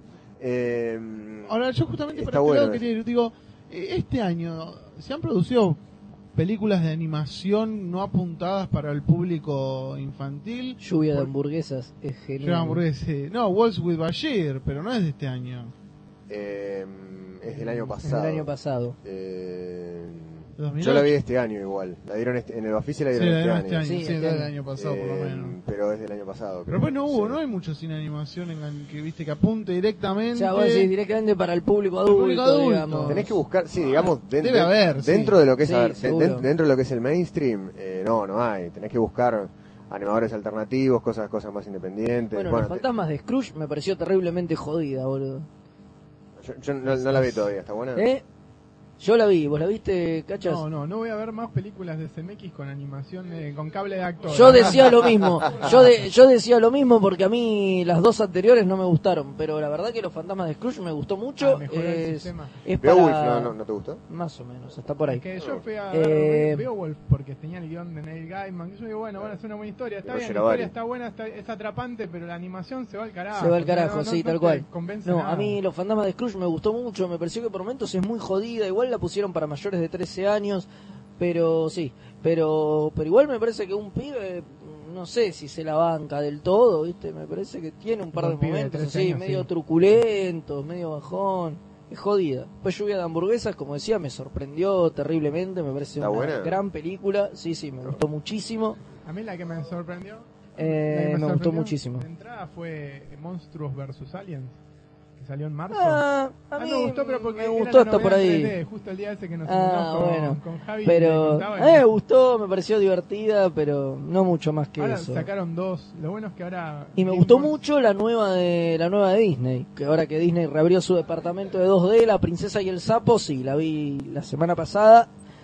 Me pareció muy recomendable desde el punto de vista de la animación, que es espectacular y es buenísimo que se vuelvan a hacer películas de animación 2D, tanto que nos quejamos últimamente que venían todas en 3D, no había animación tradicional salvo la de Miyazaki, Miyazaki. y es japonés Sí. digamos, en Estados Unidos no se producían más películas con animación tradicional. Es genial que Disney haya reabierto su departamento y la verdad que cuenta una historia que está muy buena. Aparte está recontra recomendada la película por la calidad y todo eso. Sí, por eso está muy muy cuidada y la verdad que es muy linda la historia, ¿viste? con unos personajes totalmente atípicos, ¿viste? transcurre en Nueva Orleans, los personajes son todos negros, el villano es un mago ahora está de vudú. moda los personajes negros. Hay que poner Eh, está, está muy piola, la verdad que me, me, me sorprendió, me, me gustó bastante. Y después en materia de animación no Y me acuerdo qué más Hielo hubo, 3 también hubo estuvo este bueno. año. Era de Hielo 3. Está- mantuvo el nivel, o sea, viste, vos decís, bueno, van degenerándose, se van al carajo y no, esta película mantuvo el nivel. Este año Eh, explotó el 3D, fue el año de las películas en 3D. Este Todo. año vimos Animación para adultos, 3D. Bu- animación Boogie. para adultos, Boogie. Claro, Boogie. Ah, vos la viste, vos te gustó mucho. Sí, no, mucho no, me ¿Te gustó. gustó? Me gustó. Zafó para vos. Me gustó, me gustó, me parece una película muy decorosa, muy digna. Y después, ya ahora que conectamos Boogie con películas basadas en cómics, las dos más notables del año, digo, por lo menos en, en repercusión, fueron Wolverine y Watchmen. De Wolverine no se puede decir nada positivo, excepto la primera media hora, que está buena. Es, Después- es- es una película de acción, es una más sin boludo, pretensiones. Es una pelotudez. Nada más. Es una pelotudez atómica. Eh, y Watchmen, bueno, de Watchmen ya hablamos podcasts enteros. Sí, no vale la pena. No vale la pena decir mucho más. Yo, Spirit tuvimos también este año. este, uh, este Ah, año sí, este año fue, claro, a principio de este año. Ya hicimos tanto esfuerzo por olvidarla. Claro, claro. ¿Por qué me la recordaste? Eh, Totalmente, una boña inmunda. Spirit. Tuvimos, pará, tuvimos mucho más. Tuvimos Whiteout. Bueno, tuvimos- Pasó sin pena ni gloria. ¿Alguien bueno. la vio? Pasó, sí, yo la vi. Eh, a mí me gustó mucho. Eh, pasó sin pena ni gloria. En gran parte la crítica la masacró porque le pusieron la el mataron, título Terror en la. Antártida. Sí. Y no es de terror. Y no es de terror, y la gente se quejaba de eso, decía, eh, me hicieron ver un policial pero que pasa en la Antártida. Y sí, si vos lees el cómic es exactamente lo mismo, es un policial ambientado en la Antártida. No es una película de terror, decían, No. No, es un policial, y bueno, y por eso yo creo que la No, lo crítica que la pasa es mató. que te- Terror en la Antártida es, como un, como un videograf de TN, ¿no? Que dice Terror en Verazategui, Claro. Terror en, en, en Tristán Claro, Suárez, tal cual. Terror en la Antártida. Eh, Sí, ah, Coraline. Coraline, Sí, sí, a full, estuvo, es espectacular, creo que eh, esa nos gustó a todos.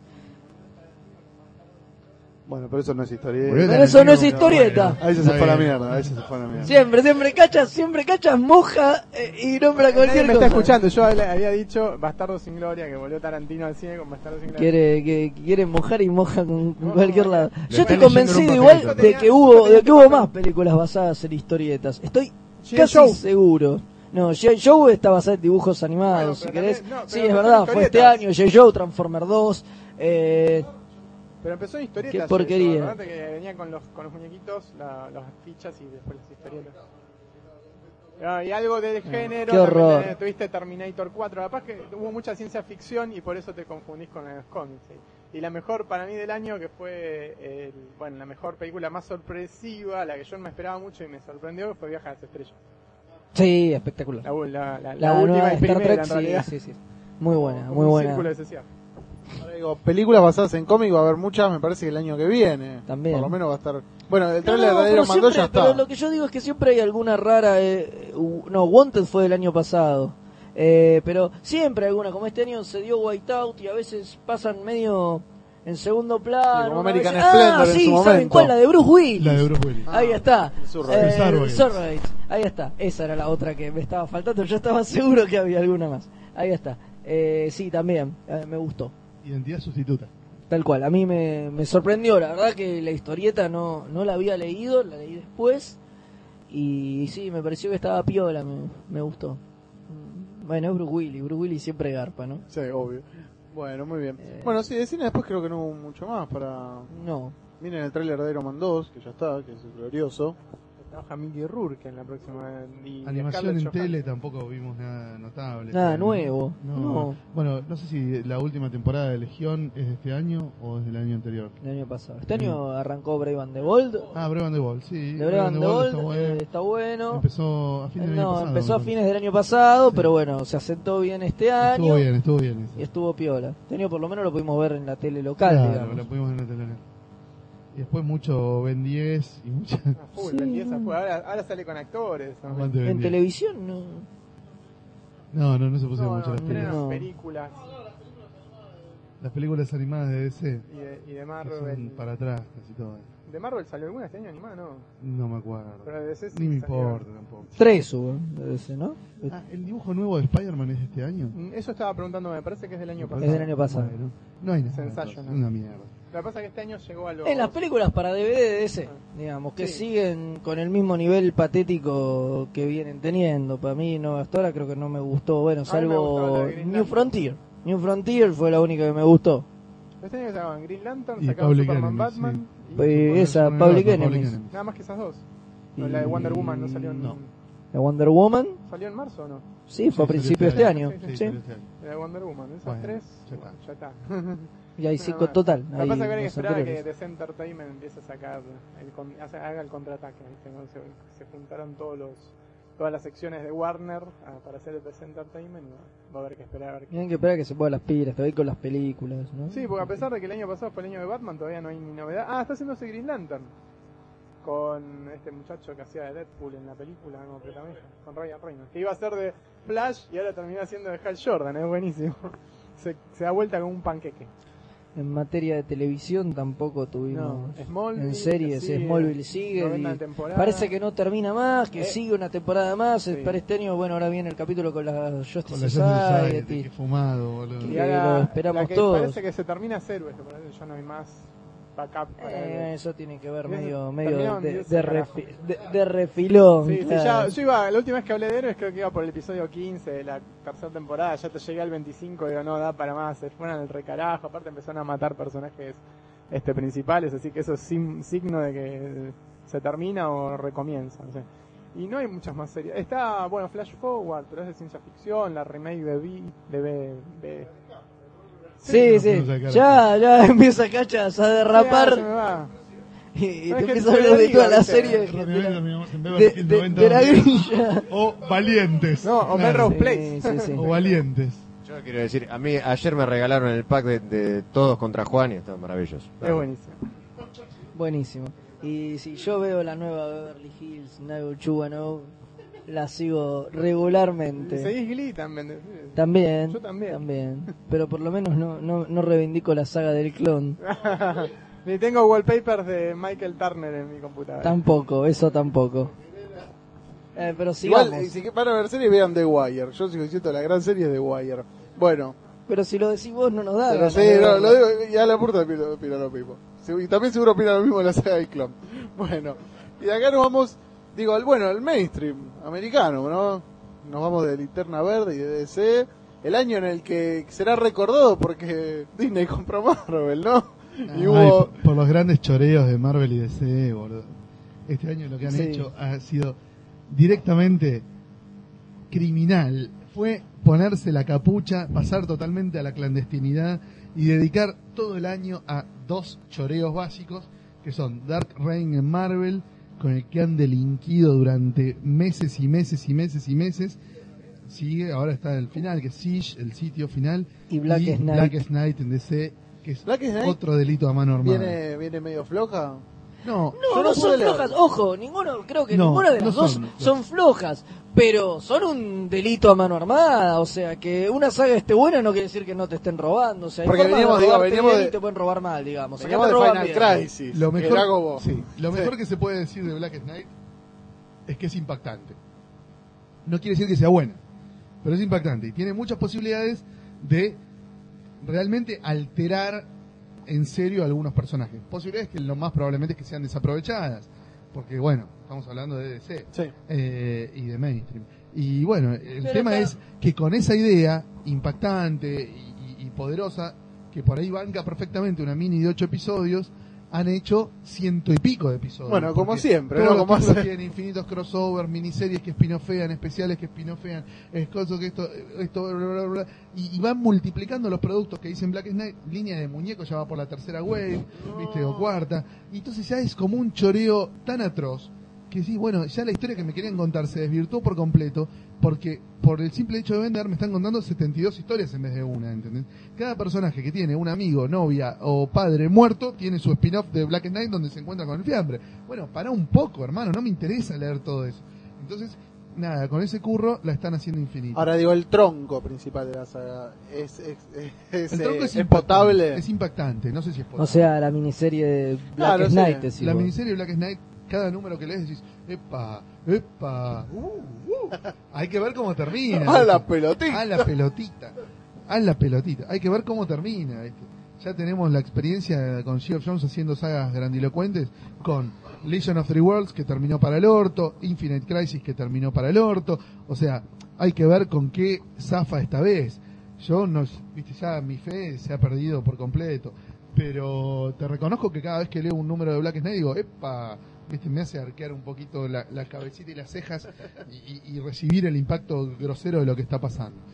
Pero bueno, O sea, es dónde una- va, se basa más, claro, bueno, como decís, en el impacto que en el... que la calidad. Claro. Claro. Te, puedo, te puedo hablar mucho más de lo impactante que es que de lo bueno que es. Claro. Y eso obviamente lo que hace es expulsarte del mainstream porque si no querés leer 800 títulos, no podés- por desgracia no podés leer ca- casi nada. Yo hoy por hoy creo que no estoy leyendo prácticamente nada del mainstream por eso. Porque está todo plagado de crossovers y de referencias a lo que pasa en otras series, miniseries y especiales que uno no lee. Y dice, bueno, la puta madre, me perdí. Igual hay cosas que sí, que son medio aparte Ah, de bueno, todo, sí, siempre hay alguna cosita que que se pueden rescatable. que rescatar. se Por ejemplo, eh, Cry for Justice de, de James Robinson y Mauro Casioli, el dibujo de Mauro es desubicadamente bueno. Se fue al carajo, fue, vino, volvió. Es impresionante. El guion le cuesta arrancar, los tres primeros números lo único que hacen es hablar. eh, pero bueno, viste como es James Robinson, es un guionista que tiene sus propios tiempos, hay que entenderlo. Eh, eso sin salir de mainstream se puede leer, no hace falta estar en continuidad con todo lo que viene pasando en 200.000 títulos. Batman and Robin de Morrison y Quietly también es una serie que empezó maravillosamente bien. Ya no está Quietly, obviamente, ya es cualquier verdulero, pero los guiones de Morrison están muy buenos. Que siempre hay algo que se puede que se puede No, leer, seguro, seguro, seguro. que está por encima de lo rescatable. Sí, cacho. Yo quería preguntar, porque no sigo ya el mainstream de ese. Yo como la mula soy el, el ¿cómo era que se llama? Eh, police, police Continuity Continuity, Cop. Continuity Cop. Eh, ¿Qué dicen o qué, qué pueden eh, aportar sobre el regreso de Barry Allen, la muerte de Batman y bueno, la, la crisis infinita ya la repasamos en el de los Final Crisis. Final. Ah, La vuelta de Barry Allen es un choreo. Existe nada más que porque DC necesitaba facturar para pagarle a Carmine Infantino lo- la, la guita que negociaron en la corte para que Infantino no le hiciera juicio a DC por la propiedad del personaje. Y me molesta horrores que vuelva Barry y vuelva Zoom. O sea, está todo bien, bueno, vuelve Barry. ¿Y por qué vuelve Zoom? Otra por vez. motivo por el que volvió Siniestro Porque volvió siniestro, otra vez, entonces otra vez volver a los villanos viejos, después te van a resucitar a la Rocks Gallery y va a volver a pelearse con el Capitán Boomerang, eh, a pesar de que está muerto, no importa, te lo van a resucitar y así con todo, va a volver a los ser zombies. villano Heatwave, etcétera, etcétera. Basta, loco, lo de basta. Batman que al final tanto hicieron lío con Batman Rip, al final se terminó muriendo, pero Terminó muriendo y ya están hablando de que lo van a traer de nuevo. El año que viene, el otro día leí que van a hacer como toda una seguidilla, varios números con Batman en diferentes épocas del tiempo. Sí, es Y- una miniserie que es pero- una chácola del Capitán América. ¿Eso Ah, ibas sí. a decir? La del No. Capitán América que está saliendo ahora es, exacta- sí. es exactamente eso. Claro, lo que van a hacer con, con Batman es algo así, pero vi un par de dibujos, yo que sé, pinta bueno, o sea, realmente pueden hacer algo bueno. A mí me gustó. Yo no quiero que Bruce Wayne. Yo soy de los que dicen que Bruce Wayne tiene que estar muerto y sepultado hasta el fin de los tiempos. Pero es casi obvio que van- lo van a traer de vuelta en algún punto. Sí, no, no, ¿Cómo es que ya está anunciado Dick eso. Grayson como Batman, se la banca. A mí me gusta mucho más que Bruce. Pero es lo mismo que en Prodigal o es algo. ¿Te acordás de Prodigal? Al boludo, mira lo que hablando, falta, pasaron 15 años, pero ahí 15 estuvo. eh, No, Dick tiene- Grayson como para mí está mucho mejor. El, el dúo dinámico con, con Demian también está bueno. No sé, me parece que tiene más onda Dick que Bruce. Bruce ya fue, boludo. Bruce, mátenlo, déjenlo muerto. No me hinchen más las bolas con Bruce. Está bueno como lo hacen aparecer como fiambre en, en Black Knight, pero nada más, basta de Bruce Wayne, basta de Bruce Wayne. Eh, Marvel tampoco se puede leer mucho mainstream, está muy complicado. La única serie que realmente no está tan afectada por todo lo que pasa en Dark Reign y que más o menos sigue su curso, complicado también por lo que va pasando, es Capitán América. Innecesario que trajeran de vuelta a Steve Rogers por completo, pero bueno, ¿Ya también. lo trajeron? Y están en eso, en una miniserie Claro, están está- en la, en la vuelta. que se llama Reborn. Eh, ya, viste, no hacía falta, estaba buenísimo. Fuera Bucky, el Capitán América. Yo no, no, no me, no, viste, todo- siempre voy- vuelvo a lo mismo. Hagan los cambios en serio, no hagan los cambios para volverlos para atrás un año después. Viste, que ya cuando el lector ve que cada cambio es apenas una movida que, irrevers- que, que inevitablemente se va a revertir al año siguiente, y ya es una farsa. Y eso que el de. Capitán, mal que mal, algo duró, porque digo, murió años. con la Civil War y ahora recién están viendo, o sea, Claro. fue el que más viste, pero porque había un guionista con una buena idea y ya sabía cómo seguirla, porque si lo sacaban a Brubaker y ponían a fulano, chao, Igual, volvían dos en el minutos. 25 y empieza a volver recién en el 50. Claro, por lo menos viste pudieron sostener la idea. Pero sí, después el, el, claro, el Dark Reign todavía está. El Dark Reign está llegando a su última etapa. Está todo ese quilombo del espacio con lo de War of Kings. Es, es muy difícil leer Marvel en este momento. Es muy difícil. Está muy, muy intrincado. Otra serie que se puede leer bastante bien por sí misma es Daredevil, Daredevil. que está con un gran nivel, con, con el amigo Brubaker y demás. Eh, pero es muy difícil leer Marvel. O sea, muy con el mainstream cada vez más, que esto es algo que ya se ve hace varios años, ¿no? Pero realmente cada vez más tiende a como a encerrarse, ¿no? A que todo, a que haya la misma cantidad de lectores comprando 800.000 títulos y me cago en los nuevos. Porque, Sí, por suerte hacen cosas para captar lectores nuevos, ¿no? En el caso de Marvel, todo el tema de trabajar sobre la literatura, este, crear cómics basados en, en- en sagas literarias o adaptando sagas literarias, eso trae gente nueva. Y en el caso de DC, tiene una línea infantil muy buena y la línea Vértigo, donde todo el tiempo aparecen cosas nuevas que no están enganchadas en ningún universo, en ninguna continuidad ni nada, sino que es historieta de autor para adultos y en estos últimos años de una calidad de la puta madre, ¿no? Yo creo que estos últimos cinco años de la segunda mitad, digamos, de la, de la, primera década del milenio, Vértigo ha, per- pero acaparado la chapa. No, no, no, no pifiaron una. Hasta las series que les fue mal estaban buenas, ¿entendés? Y es gitazo tras gitazo tras gitazo y todo el tiempo van capturando autores del under y dándoles protagonismo, recuperando autores que hacía mucho que no laburaban a full en historieta. Este año te publicaron a Peter Bagge, te rescataron a Jeff Lemire, que es un dibujante del que vamos a escuchar hablar Bocha, un pibe que venía del under, que ahora está haciendo un ongoing en Vértigo y también le sacaron una novela gráfica. Excelente. ¿Cuáles fueron eh, así las grandes series de Vértigo que hubo este año? Y vienen ya en continuariola infinita desde el año pasado, pero este año tuviste, por ejemplo, Unknown Soldier, que es impresionante. Venían ya Fables, Scalpel, Young Liars este Young año. Liars, Liars. el cierre de 100 Bullets, que fue impresionante. Este año salió Greek Street, que es otra serie interesante. The Unwritten, que es otra serie interesante. Eh, tiempo- Northlanders. Northlanders, que es excelente. Todo el tiempo van apareciendo series nuevas que vos decís, uh, esto hay que tenerlo. Sweet Tooth, que es la de Jeff Lemire, arrancó muy bien también. O sea, un montón de series que vos las vas, te van enganchando, ¿viste? Y enseguida te vas haciendo adicto a esos trade paperbacks, que siempre el primero es muy barato. Ja, 9,99 Para que te siempre. lo compres, claro. Y, y, viste, levantó bastante Hellblazer con el tema de que entrara eh, Peter Milligan a escribirlo. Eh, viste, está en un nivel muy bueno, Vértigo. Siempre pegando gitazo, gitazo. O aunque no sea gitazo. Cosas que Claro, hay bueno un nivel eh, hay un nivel promedio que es muy Muy elevado. alto. Air, por ejemplo, es otra serie que está muy buena. Eh, hay muchas series buenas. Todo el tiempo están sacando series buenas. Incluso las que le va mal suelen ser buenas, ¿entendés? Entonces, bueno, uno ya como que desarrolló una afinidad con Vértigo y, y ya se banca un montón de cosas, ¿no? Entre ellas las dibujantes del Nacional B que suelen poner. Pero estuvo, la verdad que siguen siguen sacando cosas eh, que impactan y que están buenas, dices, qué groso. Bueno, ahora sale una novela gráfica de, de Peter Bagge, ¿entendés? Anunciada para febrero. Este año salió una de Azarelo con Víctor Santos, que es uno de los mejores autores españoles que tuvo esta década. Eh, hay un montón de cosas muy, muy buenas saliendo por Vértigo, ¿viste? Que te pones la camiseta, te terminas Sí. poniendo la camiseta. Filthy Rich se llama, la de Azarelo y Víctor Santos. Eh, en general los autores que pasaron por Vértigo te dicen quiero volver a Vértigo, ¿entendés? El otro día charlaba con Marcelo Frusín que está terminando una trilogía de novelas gráficas históricas para Francia. Y dice, ¿y qué tenés ganas de hacer? Le digo, y quiero volver a Estados Unidos, tengo, siempre te queda alguna leche de hacer algo más en Vértigo. Y el chabón ¿viste? hizo Wolverine, hizo cosas mucho más taquilleras que Vértigo, con las que se gana mucho más plata. Pero es como que el corazón de ellos está en Vértigo, ¿entendés? Quieren volver a Vértigo. Eh, es muy loco. Manco ahora está en Gears of War, que es una de Wildstorm basada en un videogame.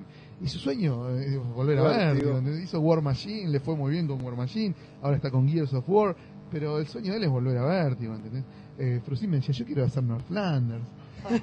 una saguita, ¿no? ahora está haciendo una de Leandro Fernández, que es Claro. un chico que fue ayudante de Marcelo Frusin, que también es rosarino, de la bandita de Eduardo Rizzo y todos esos, eh, que dibujó Punisher, Hulk, Queen and Country, es un montón de cosas de alto perfil.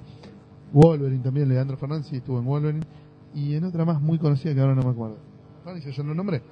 Eh, bueno, y ahora Pero me sí. una saga en Northlanders. Y es como un cebamiento, ¿entendés? Qué groso que sea. Evidentemente los deberán laburar con una libertad que no tienen en otros lugares. y, y como que te tratan muy bien, ¿viste? Y te dan mucha pelota. Y está la posibilidad de codearte con otros autores muy importantes, porque Vértigo, ¿viste? Sigue sacando novelas gráficas de primera línea. El año pasado sacó de Rick Page, de Beto Hernández, ¿viste? Sigue sa- de Dave Gibbons, sigue sacando material muy eh, Muy jugoso, consistente, muy muy jugoso. Eh, yo no soy parci- no soy imparcial, ¿viste? reconozco que tengo tatuada la camiseta de Vértigo y me chupan todos un huevo, que la sigan mamando. Aguante Vértigo y está todo bien. Soy eh, otaku de Vértigo, ¿viste? delirante. Barra brava de Vértigo. ¿Lucha Libre arrancó este año o no? No, Lucha Libre No. se empezó a publicar en Estados Unidos en el 2007. Ah, está Y bien. sigue saliendo, ¿eh? por suerte. En algún momento saldrá un segundo recopilatorio y nos haremos pajas de fuego. Ah, ¿todavía no está el segundo? No. ¿Que sale muy espaciada o...? Y porque van, son cuatro Claro, son novelas prácticamente, Ah. cada, cada recopilatorio. Y después del digo, el mercado indie americano, ¿cuál, ¿qué lanzamientos hubo potables este año? Y hay varias editoriales. Para mí el, el lanzamiento el más publicitado fue el Génesis de Robert Crumb. Mm. Que no está bueno, porque no es en joda. O sea, está dibujado como la hiperconcha de Dios. Es increíble, increíble como dibuja Robert Crumb. Es genial como dibuja Robert Crumb. Pero tiene el problema de que me cuenta lo mismo que los curas, Claro. ¿entendés?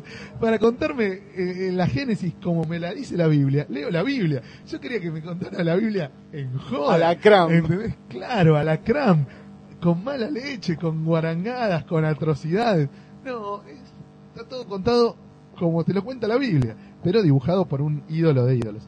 Ese fue el lanzamiento por ahí más publicitado. El que a mí más me gustó, lo que más dije, la reputa madre, qué bueno es esto, fue Black Cat Burglar de Richard Sala, en la editorial First Second. La editorial First Second es también de mis favoritas porque publica mucho cómic europeo en un formato muy lindo y muy accesible que vale un tercio que comprar las ediciones de Norma o ni hablar de Astiberri o Sin Sentido Sí. o cualquier otro de esos eh, que, que acá llegan a precios de lesa humanidad Sí. viste eh, First Second te edita muy bien y a un precio muy accesible te edita Nicolás de Crecy te edita a Gippy un montón de autores interesantísimos del panorama a Louis Trondheim un montón de artistas interesantes del panorama europeo y ahora también del panorama yankee. Y entre ellos, este año publicó esta novela brillante de Richard Sala, no es pariente de Gustavo Sala, que es eh, Black Cat Burglar, que es muy, muy, muy buena.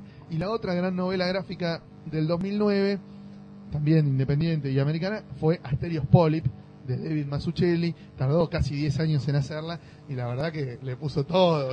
Vos mirás todos los críticos que, están, que comentan en internet, de los diarios, de las revistas, de las propias páginas comiqueras, y todos en su ranking del 2009, entre sus tres primeros puestos, te ponen Asterios Polyp. Asterios Polyp es exquisito, es un, un lujo, ¿viste? es decir, loco, qué grosso, qué, qué grosso, ¿viste? que este tipo que podría estar haciendo, por la calidad que tiene, lo que quiere, ilustración, diseño gráfico, publicidad, lo que carajo se le cante, se puso a hacer una novela gráfica a la que le puso todo, pero cuando decimos todo, decimos todo. O sea, es realmente notable. Asterios Polyp es un, un libro muy, muy, muy recomendable y, tal vez lo más destacado ¿no? del panorama indie de este año, bueno, junto con lo que decíamos recién, ¿no? de Cramby y de, y de Richard Sala. Y han aparecido también otras cosas que por ahí las descubriremos el año que viene. Sí, también con el tiempo uno empieza... Eh, pero sí, han salido. Ahora estoy tratando de hacer memoria de algunas cosas más. Pero me parece que esas son las, las tres como más, más destacadas, ¿no? Saltamos a Europa, sí. Un salto medio Me violento. voy a Europa. Arrugas, ¿eh? ¿Este año? No, Arrugas es del 2007 también. ¿2007 también? Sí. Este año sacó el nuevo el nuevo álbum. Hay un nuevo álbum de Paco Sí. Roca, sí que no me acuerdo el nombre. Calles de Arena o algo así. Es muy ¿no probable, Calles de Arena, Sí, sí, sí, señor. Yo este No año cómic europeo prácticamente no consumí por el precio a los que se fue todo lo de norma y que los yankees vienen con un poquito de delay, digamos. O sea, Delay. o sea los yankees, Los Yankees no, vienen sacando cosas de 2006 y no, 2007. no te claro. publican la novedad. Entonces, la verdad que como dejé de comprar norma este año en materia de cómic europeo, prácticamente Sí, no consumí na- nada actual, por lo menos. No compré un par de cosas viejas. Sí, sí, el problema de- Bueno, este año el cómic europeo estuvo muy monopolizado por el tema del cincuentenario de Asterix, viste, le dieron mucha pelota a eso, salieron varios libros de sobre Asterix, salieron un recopilatorio de historias Sí, cortas. siempre con la misma calidad, lo, lo- lo último de Asterix, ¿no? Digo, este, este último álbum era también le, le han dado como en bolsa. fue por lo Todo tan triste como el anterior. Todo ¿Cómo tan que el último como- álbum que no tuvo buenas... Este, este álbum por el festejo de los 50 años, 50 ¿no? no realmente... Bueno, como, un- como viene pasando habitualmente desde que Uberso tomó la, la, la conducción total de, de Asterix. Y ya lo putean de, de gusto, viste, encima ahora le vendió los derechos a Es, un- es un deporte ya. sí. ya no tiene más en los derechos. Bueno, un montón de cosas que le putean de arriba abajo. Eh, pero no, el cómic europeo sigue sigue muy sano, ¿viste? se siguen generando muy buenas obras. Como dice Fede, cada vez nos quedan más lejos las obras porque lo, lo que está llegando de Europa llega a unos precios bastante inaccesibles y los yankees que lo publican en formatos más accesibles Claro, van con delay. van con bastante delay. Pero han habido, han habido también obras, obras muy destacables.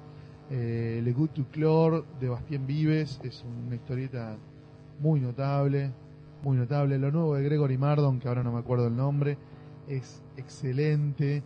Eh, estoy tratando de hacer memoria de cosas de ahora, de 2009. Eh, hay, hay cosas realmente lindas. Bueno, y después en, en Europa se publicó este año Giuseppe en América, que es la novela gráfica de Carlos Ah, la de Pablo Trillo y. Dunica, sí, sí. Está muy linda, vi la, la, la edición. Es- es brillante. Alucinante. te digo que es de las cosas de Trillo que menos me terminan de convencer. Yo la leí no la Pero, entiendo. bueno, lee francés. Claro. Pero el, el, el dibujo de Túnica es fastuoso. La verdad que se rompió Túnica ahí. Se consagró. Bueno, y después en España tenemos a dos argentinos, a Diego Grimbau y Gabriel Hipóliti, que ganaron el premio del, el premio Planeta- Planeta, con, Planeta con Extra. Planeta Extra, que también ya se, se editó hace un par de Un par de meses. Sí, una Una- muy una linda novela muy gráfica linda, sí. también. Bueno, Agrimbau sigue publicando en Europa eh, habitualmente, eh, Coso también, Trillo también. Y siempre subiendo el estándar, ¿viste? Porque los tipos te piden siempre más. No Claro. es que con lo que vos pegaste ya zafaste para siempre. No, no, no. Siempre más, siempre más, siempre más. Hay un montón de autores, por suerte, trabajando para, para los mercados europeos y esperemos que de a poco se vaya publicando eso en la Argentina también. No, el principal problema es ese, que no llega y lo que llega llega a un precio muy elevado. a un eh, precio muy zarpado, sí. A Muñoz y Zampayo les fue muy mal con, con la de Gardel, el tomo 1. En Francia más o menos zafó, pero en España cayó la mesa de saldos a los dos meses de, de editarse. Sí, Iban, iban a ser varios tomos, yo pensé que era uno solo. Ah, son dos. dos, son dos. El segundo tomo todavía no salió, ya están anunciando otros proyectos también de y Mm. Eh, pero ojalá salga pronto, el 2 de Gardel. Salió a fines del 2008, hace una- un año que salió. Y hay algunas otras otras cositas más. Bueno, los autores que están siempre, ¿viste? Sí, siguen, lo- siguen estando siempre. Tampoco vamos a chamullar, ¿viste? Con lo que todavía no leímos. no, obvio, sí. Con el tiempo probablemente iremos que sabiendo qué vale la pena y qué no. Todos los años salen un par de novelas grosas de Jan Van Ham. Sabés que todo, ¿viste? Ahí hay como, sabés que todos los años Hay sale unas algo bueno- fijas. Algo bueno de Jan Spar. De, de, de Trondheim, sí. Trondheim siempre al guay, o sea, sabés que hay autores que todos los años te tiran una bomba atómica, ¿viste? Y que no, Mazmorra está congelado hace bastante, o sea, eh, entonces bueno, como que es cuestión de esperarlos sí. a, a que se puedan conseguir y De editar manera más accesible. Claro, que se puedan conseguir de manera más accesible. Yo, por ejemplo, me suelo poner al día en la feria del libro. viste, la Feria del Libro, que está el stand de Los Francia, stand, claro. me Ahí, compro ahí se ven las un par de novedades. cosas que salieron el año anterior. Claro. Este año, en abril del 2009, cuando se hizo la Feria del Libro, me compré un par de libros grosos que habían salido en 2008. Me compré el primero de Gardel, de Muñoz y Zampayo, y me compré eh, un excelente de Chabuté que se llama Tout Seul, que me encantó. Y ahí fue donde conocí Le Goût du Clore de Bastien Vives, viste, y cosas que se habían editado recién, recién. Claro. Eh, está bueno para ponerse al día, eso también. En la viñeta sueltas también había una hemeroteca espectacular, una biblioteca espectacular donde podías consultar libros bueno. de la Alianza Francesa, del Instituto Goethe, de la Dante Alighieri, para leer historieta en otros idiomas. Que, que- a la que por ahí no tenemos acceso porque no está publicado en castellano, pero que están bonitas. Eh, de Bluch también están saliendo unas historietas Oh, sí, excelente. Más Bluch. de Bluch, estamos Es prendidos fuego con Bluch. Nos hemos hecho todos fans de ese monstruo, hijo de puta. Y por suerte se siguen publicando, todos esos autores, viste, están, eh, están en actividad y prendidos fuego. No están haciendo ese hiperproyecto que les tarda cuatro años como Manara, viste, con su eterna novela de los X-Men y esas pelotudeces. Eh, son tipos que todos los días están generando obra grosa. En España lo ves también gracias a algunas revistas semanales como el jueves, viste, donde ves todas las semanas a Albert Monteis o a Manuel Fondevila o a, mm, ¿cómo se llama el otro que es un fenómeno? Eh, Pedro bueno, no me acuerdo. Eh, y todo el tiempo salen autores nuevos, ves, lo ves en esas en esas publicaciones semanales. Ahora hay una revista española también muy buena, que es donde se está por publicar Paolo Pinocho. ¿Cómo se llama? Eh, No. ¿Nueva? madre, nueva, es de, de la editorial Deep Books. No. La editorial Deep Books hace ya un par de añitos que está, pero ahora saca una antología, que hay muchos autores grosos, y no me acuerdo, puta madre. Eh, Lucas Varela se va a acordar, obviamente, porque está trabajando con ellos, mandándoles Pablo Pinocho para publicar allá. Bueno, está Gustavo Sala en el jueves también, ahora en España. Eh, es muy grosso eso. Y. Concha, no me acuerdo de esa revista, ¿cómo se llama? Bueno, la, la antología esa de Deep Books le mandaron unos cuantos números a Lucas, los estuvimos leyendo, viendo autores, algunos nuevos, otros ya cono- conocidos, con un nivel muy, muy bueno también. Muy, muy bueno. Eh, seguimos descubriendo autores todo el tiempo. En Brasil, boludo, se volvió a poner de moda, mejor dicho, se volvió a poner de moda. Empezaron de nuevo a salir autores importantes en Brasil. Estamos, ahora nos hicimos todos fans de Rafael Grampá y, y- y- y es una bestia Rafael Grampá. Y después, bueno, más allá de los que están trabajando en el mainstream, ¿no? Que son, bueno, Gabriel Bay, Fabio Moon, que están ahí en DC y ahora, eh, perdón, en Dark Horse y ahora se pasaron a Vértigo. Y los que están siempre en los títulos de Superman y de Linterna Verde, tipo Iván Reis, el otro ídolo Renato Guedes y qué sé yo, que están haciendo laburos muy lindos dentro de lo que es superhéroes, pero también empezaron a aparecer autores de otra onda, De otra- como este, como este Granpá, que es un animal, un asesino serial. Busquen, busquen a Rafael Granpá. Tiene una novela que se llama Mesmo Delivery, que salió en Brasil, después salió una editorial muy chiquita de Estados Unidos, y ahora la reedita Dark Horse en mejor formato y más lindo. Es un animal, es un animal. Eh, en México está Rafael, eh, perdón, no Rafael, no, Tony Sandoval, genio absoluto. En Perú, Jorge Pérez Ruibal, otro genio. Eh, en Chile hay dos o tres autores muy interesantes. En Uruguay, bueno, obviamente Renzo Baira, Rodolfo Santoro, Renzo Baira. Sí, en, Matías Vergara. En Viñeta Suelta aparecieron dos nuevos libros de Renzo Baira, no me acuerdo de los títulos ahora, que eran increíbles, Increíble. excelentes. El nivel que tiene ese tipo es es un animal. Majestuoso. Renzo Baira, Renzo Baira es un animal. Eh, en- en- están apareciendo autores importantes en el resto de Latinoamérica, los que vale la pena seguir, eso está muy bueno. Eh, en Bolivia, Frank Carvelo, hay, hay autores realmente notables y eso es muy bueno. ¿no? Un poco de eso también, de dar a conocer todo eso, eh, se trató lo de los 100 cómics de la década, que si en algún momento el balance nos lleva a lo que fue la Comicando Online, me parece que es lo más interesante para destacar. ¿Por, por qué entrega va Por la ya, última, no? ya Ah, ahora está por subir la última. la última. Claro, Ya terminamos. Estamos en diciembre. Ya están hechas las 100 reseñas, ya lo único que falta es que Entregaron todos. Todos me entregaron. Fabio Blanco entregó. Todos, todos. Todos. El último fue Federico Región. Ah, Eh, peor que Fabio Blanco. Y peor que. Fernández Cruz. Incluso. No. Incluso no, peor que Fernández No. que no es poca cosa. Pero sí, bueno, ahora me parece que como para ir cerrando sería bueno hacer un balance de- también de la, de la Comiqueando Online, ¿no? Que Y bueno, creo que este no pudo fue venir un Mariano. gran año para la Comiqueando Online. No tenemos las estadísticas a mano, por desgracia, porque no pudo venir Maria- Mariano, pero parece que fue un gran año, sobre todo por, bueno, quizá por lo poco que salió la revista en sí. Al la revista salir tan poco, Sí, mucha nos gente ya se dedicamos- abocó más a, a lo que fue... nos a- dedicamos mucho más a, a- a la online y bueno, y creció y le metimos, bueno, el- lo de los 100 cómics de la década, que fue Eso- un proyecto ambicioso y que estuvo bueno. ¿Cuál, ¿Cómo fue un poco la idea de...? Originalmente se nos ocurrió hacer un libro. Charlando con el Freak dijimos, sería bueno hacer un libro de los 100 mejores cómics de la década. Después dijimos, para, ¿cuánta gente lo va a comprar? 10. ¿Y por qué no lo hacemos como una serie de notas en la online? Uh, qué bueno, qué sé yo. Bueno, nos fuimos cebando y en febrero le terminamos de dar forma y en marzo se empezaron a publicar las tandas de 10 reseñas, eh, que fueron 10 y ahora está por subir la última. O ya debe haber subido por ahí cuando escuchan, cuando escuchen esto, andan a saber si ya subió. Eh, y la idea es esa, era mostrar Salir a votar. elegir 100 cómics de la década, por supuesto dejando afuera algunos maravillosos, ¿no? Porque incluso de los que más hemos recomendado hoy no están. Mm. Eh, pero nada, rescatar 10, 100 cómics grosos de la década que se termina, reseñarlos y generar un poco de quilombo por el hecho de, eh, cómo no está tal, que seguramente va a suceder o ya está sucediendo, y también eh, como abrir mucho el juego, ¿no? Que la gente que no sigue y que lee la comiqueando encuentre que además de un montón de obras de Grant Morrison y Alan Moore, también van a encontrar cosas de eh, autores de Uruguay, de China, de Portugal, de Israel, de Perú. Sí, de todos lados. de es Argentina, increíble cómo nos dicen eso. Siempre los comentarios uno ve, ¿no? Como hablan de, de las tres o cuatro cosas de los autores yanquis conocidos y que del resto no tienen ni Dicen, che, qué bueno que estaba All Star Superman. Y todo lo demás no tengo idea porque no lo leí. Claro. Y qué bueno. Y todo lo demás no tengo idea porque no lo leí. Eh, y es todo así. Pero bueno, está bien.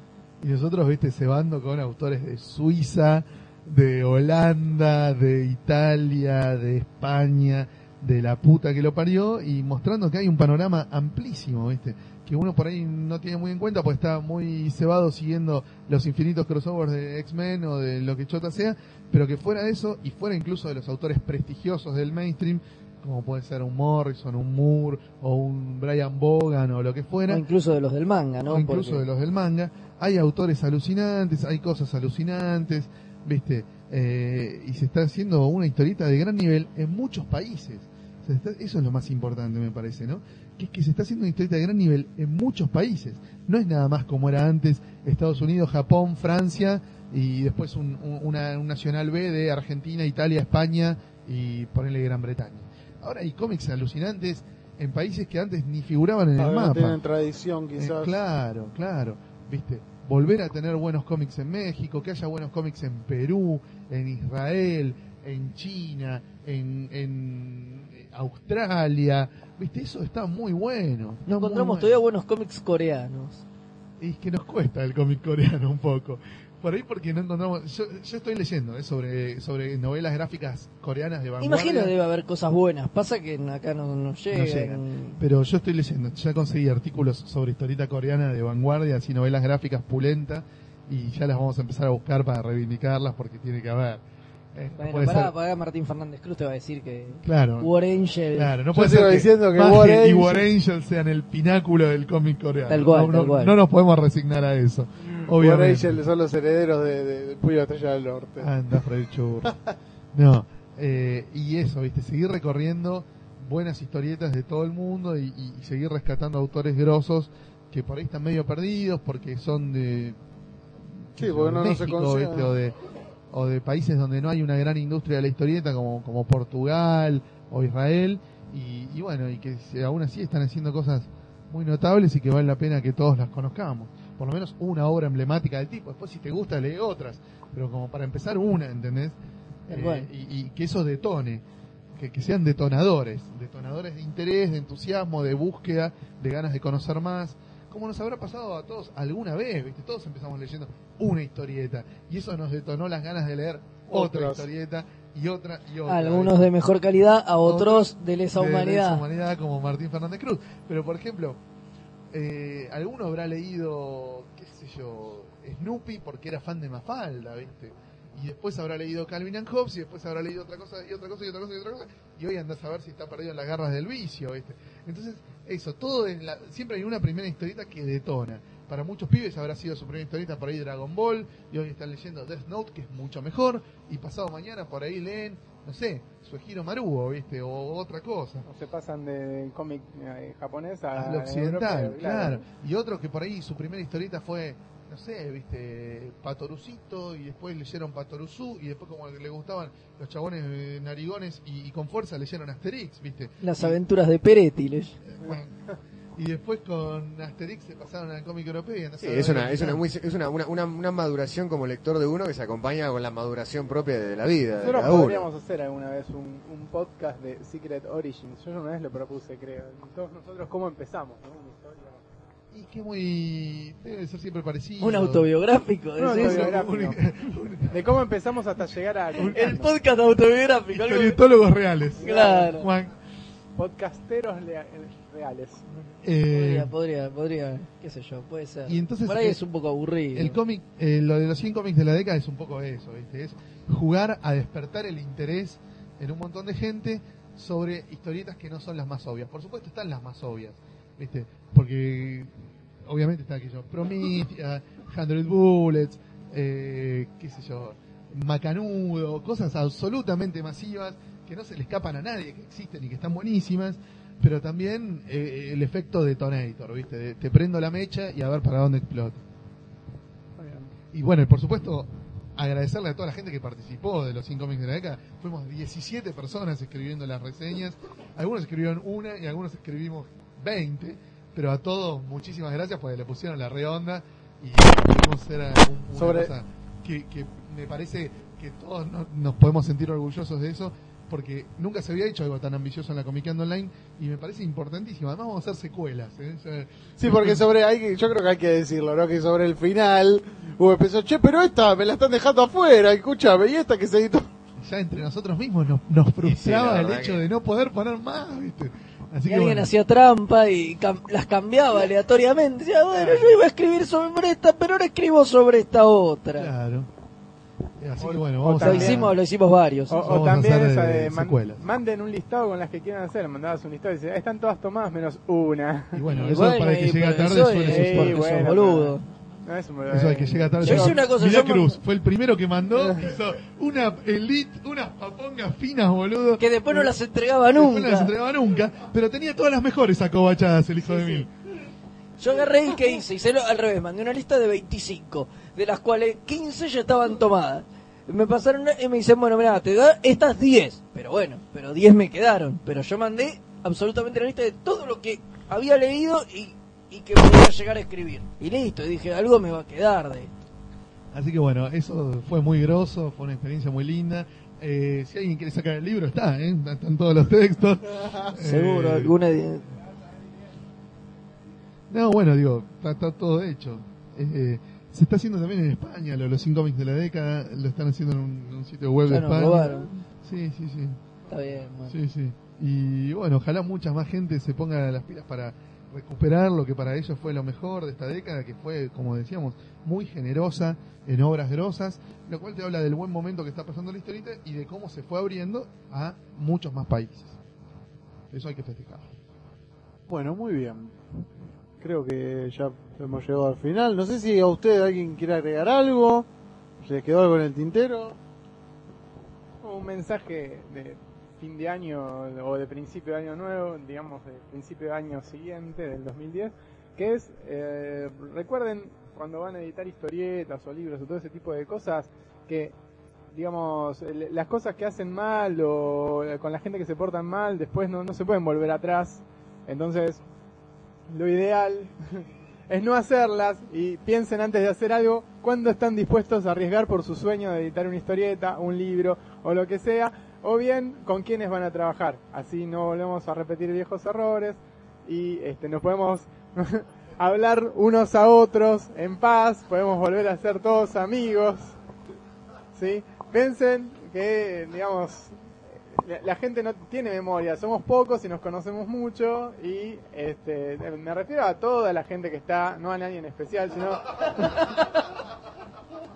a toda la gente que trabaja en esto de el los mejor cómics. de cachas desde que existe el podcast.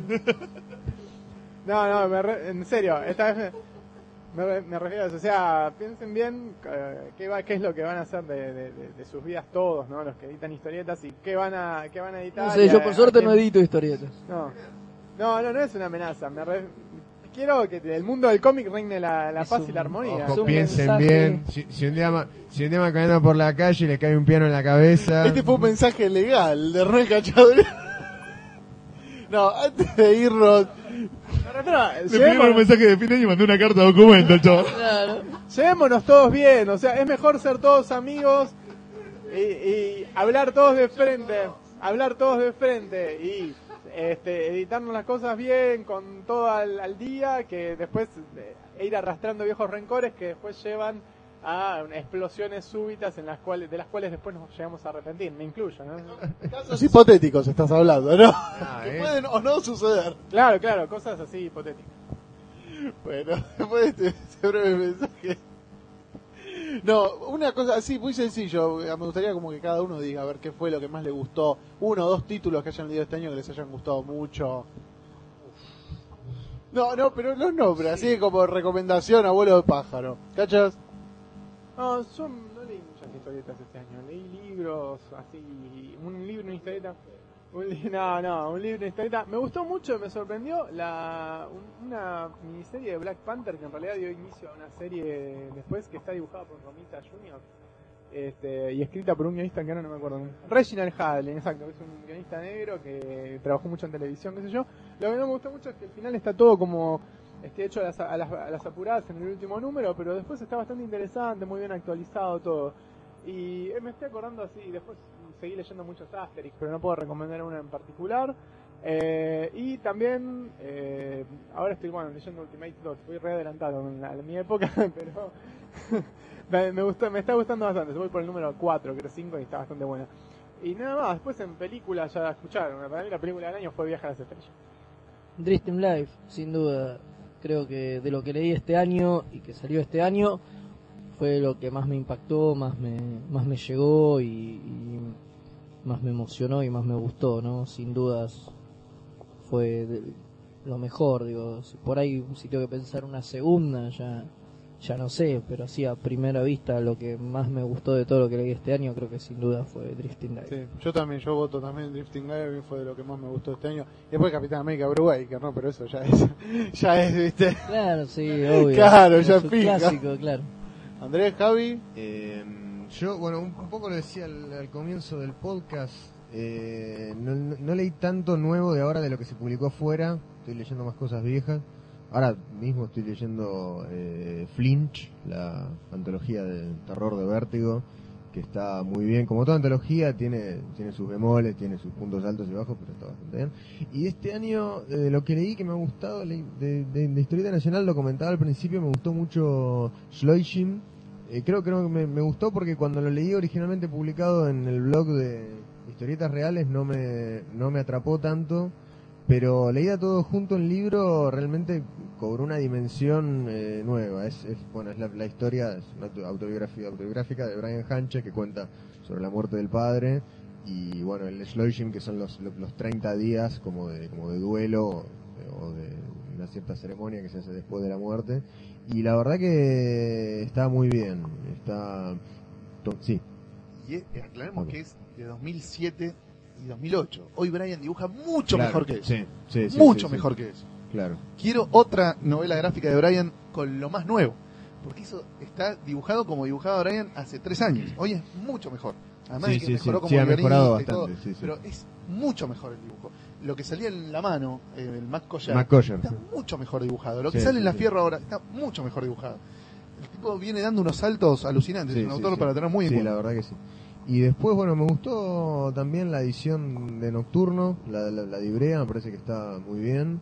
Eh, incluso en, el, el formato, la relación costo-beneficio, precio-calidad está eh, muy bien. equiparado. Este, sí, y después, ah, bueno, nada más. Creo que este, ha sido un buen año para la historieta argentina y esperemos que siga adelante. Andrés. Y yo tengo para destacar, bueno, obviamente Drifting Life, eh, El cadáver y el sofá de Tony Sandoval, que fue una de las cosas que me partió la cabeza este año, la de la isla Panorama de Sojiro Maruo, sin duda, Asterios Polyp de Masuchelli, sin duda, eh, Marvel 1985 de Mark Millar y Tommy Lee Edwards, me pareció espectacular, una historieta muy, pero muy, muy interesante, realmente notable.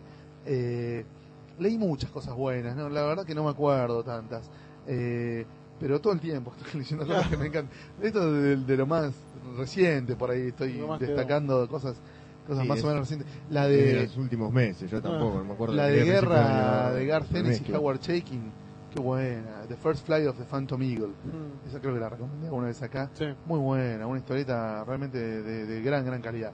Bueno, me enganché con Death Note, como decía el otro día, o cuando empezamos el podcast. No, varias cosas que realmente me, me parecieron...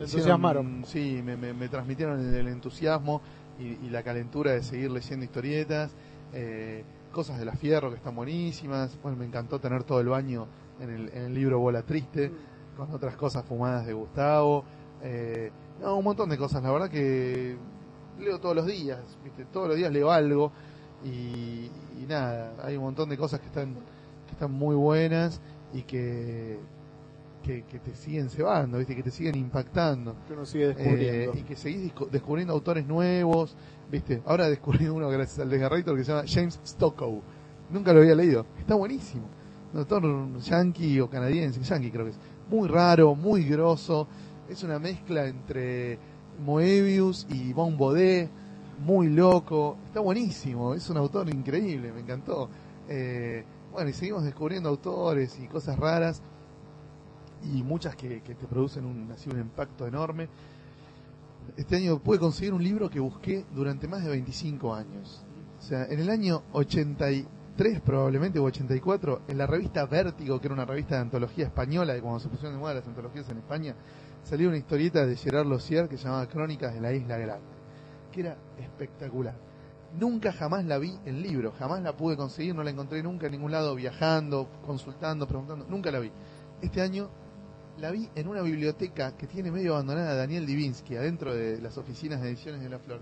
Estaba ahí ese libro húmedo, juntando humedad y, y- y hasta cultivando una cierta flora. y le digo a Daniel, Daniel, te compro este libro, hace 25 años que lo estoy buscando, te lo canjeo por algo. vendémoslo?". No, todo bien, te lo regalo, me dijo Daniel. Y me llegué a mi casa Crónicas de la Isla Grande en francés, en tapa dura y con hongos cultivados en ediciones de La Flor. Así que sí, le quiero agradecer a Daniel ese libro, me hizo muy feliz porque eran las historietas que yo había leído en 1983 84, pero que por fin las pude recuperar. Yo esa- nunca había tenido la revista Vértigo, esas originalmente las había leído prestadas Sí. por un amigo. Eh, así que bueno, me hizo muy feliz, me hizo muy feliz. Fue un año de reencuentro. Sí. ¿Le pudiste sacar los hongos? Sí, sí, sí, sí, le saqué los hongos, quedó intacto, hermoso. Eh, y bueno, nada, ese fue como el clásico más, más destacado. También estoy leyendo mucho Essential y Showcase, viste, de DC y de Marvel, Sí, redescubriendo algunas cosas locas de los 60 y 70 que siempre están buenas. Eh, algunas por lo fumado y otras porque son realmente buenas. Eh, qué sé yo, en la reedición de, que hizo DC este año de Swamp Thing, de, de Bernie Wrightson y Len Wayne, me encantó. Roots of the Swamp Thing. Está buenísima. Es una historieta de 1973 que se la rebanca hoy. ¿Entendés? Es, es muy notable. Eh, bueno, un montón de cosas. qué sé yo. La verdad que un montón de cosas. Estuvo muy bueno, descubrimos autores, seguimos autores que ya conocíamos. Eh, todo. Sigue, el, sigue el ciclo. Sigue el ciclo, tal cual, seguimos sumando cebamientos y cosas lindas para, para comentar cada vez que nos juntamos los, los fans del cómic. Bueno, muy bien. Entonces, este fue Conocí a Felipe Hernández Cava, la puta madre que lo parió, ídolo absoluto. Bueno, este fue el podcast de Balance del 2009. Bueno, desde ya les agradecemos por haber escuchado y por seguir escuchando.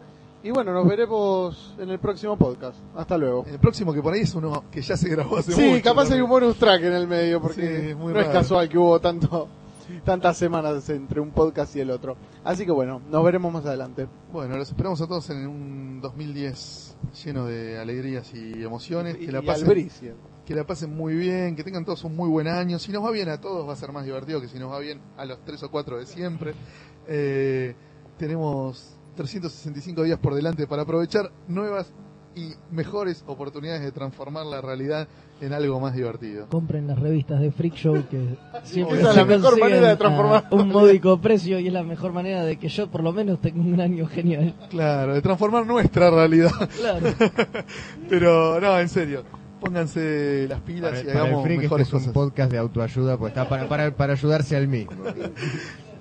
Pongámonos las pilas para transformar la realidad de todos, que seguramente va a, repertir en- eh, va a repercu- repercutir en, en que el próximo fin de año estemos más contentos y más cagados de risa y más eh, gratificados por lo que nos pasó en los, en los 365 días anteriores. Y con más buenas historietas para leer, con, Para comentar. con, con- con más, con más ediciones nacionales Totalmente. y más Con- para comentar. La biblioteca nos va a sonreír, en realidad porque se está convirtiendo en una especie Claro. de U por el peso Por de el los Cada, libros. cada vez pesa más, van empezando los estandes, claro. Claro, a mí la biblioteca me sonríe, no porque está bueno lo que compro, sino porque pesa tanto los libros que van haciendo una especie de sonrisa terminarán en una U finalmente y terminarán en los estantes rotos, pero esa es la verdadera O, o alegría. una B corta. ¿no? Esa es la verdadera alegría.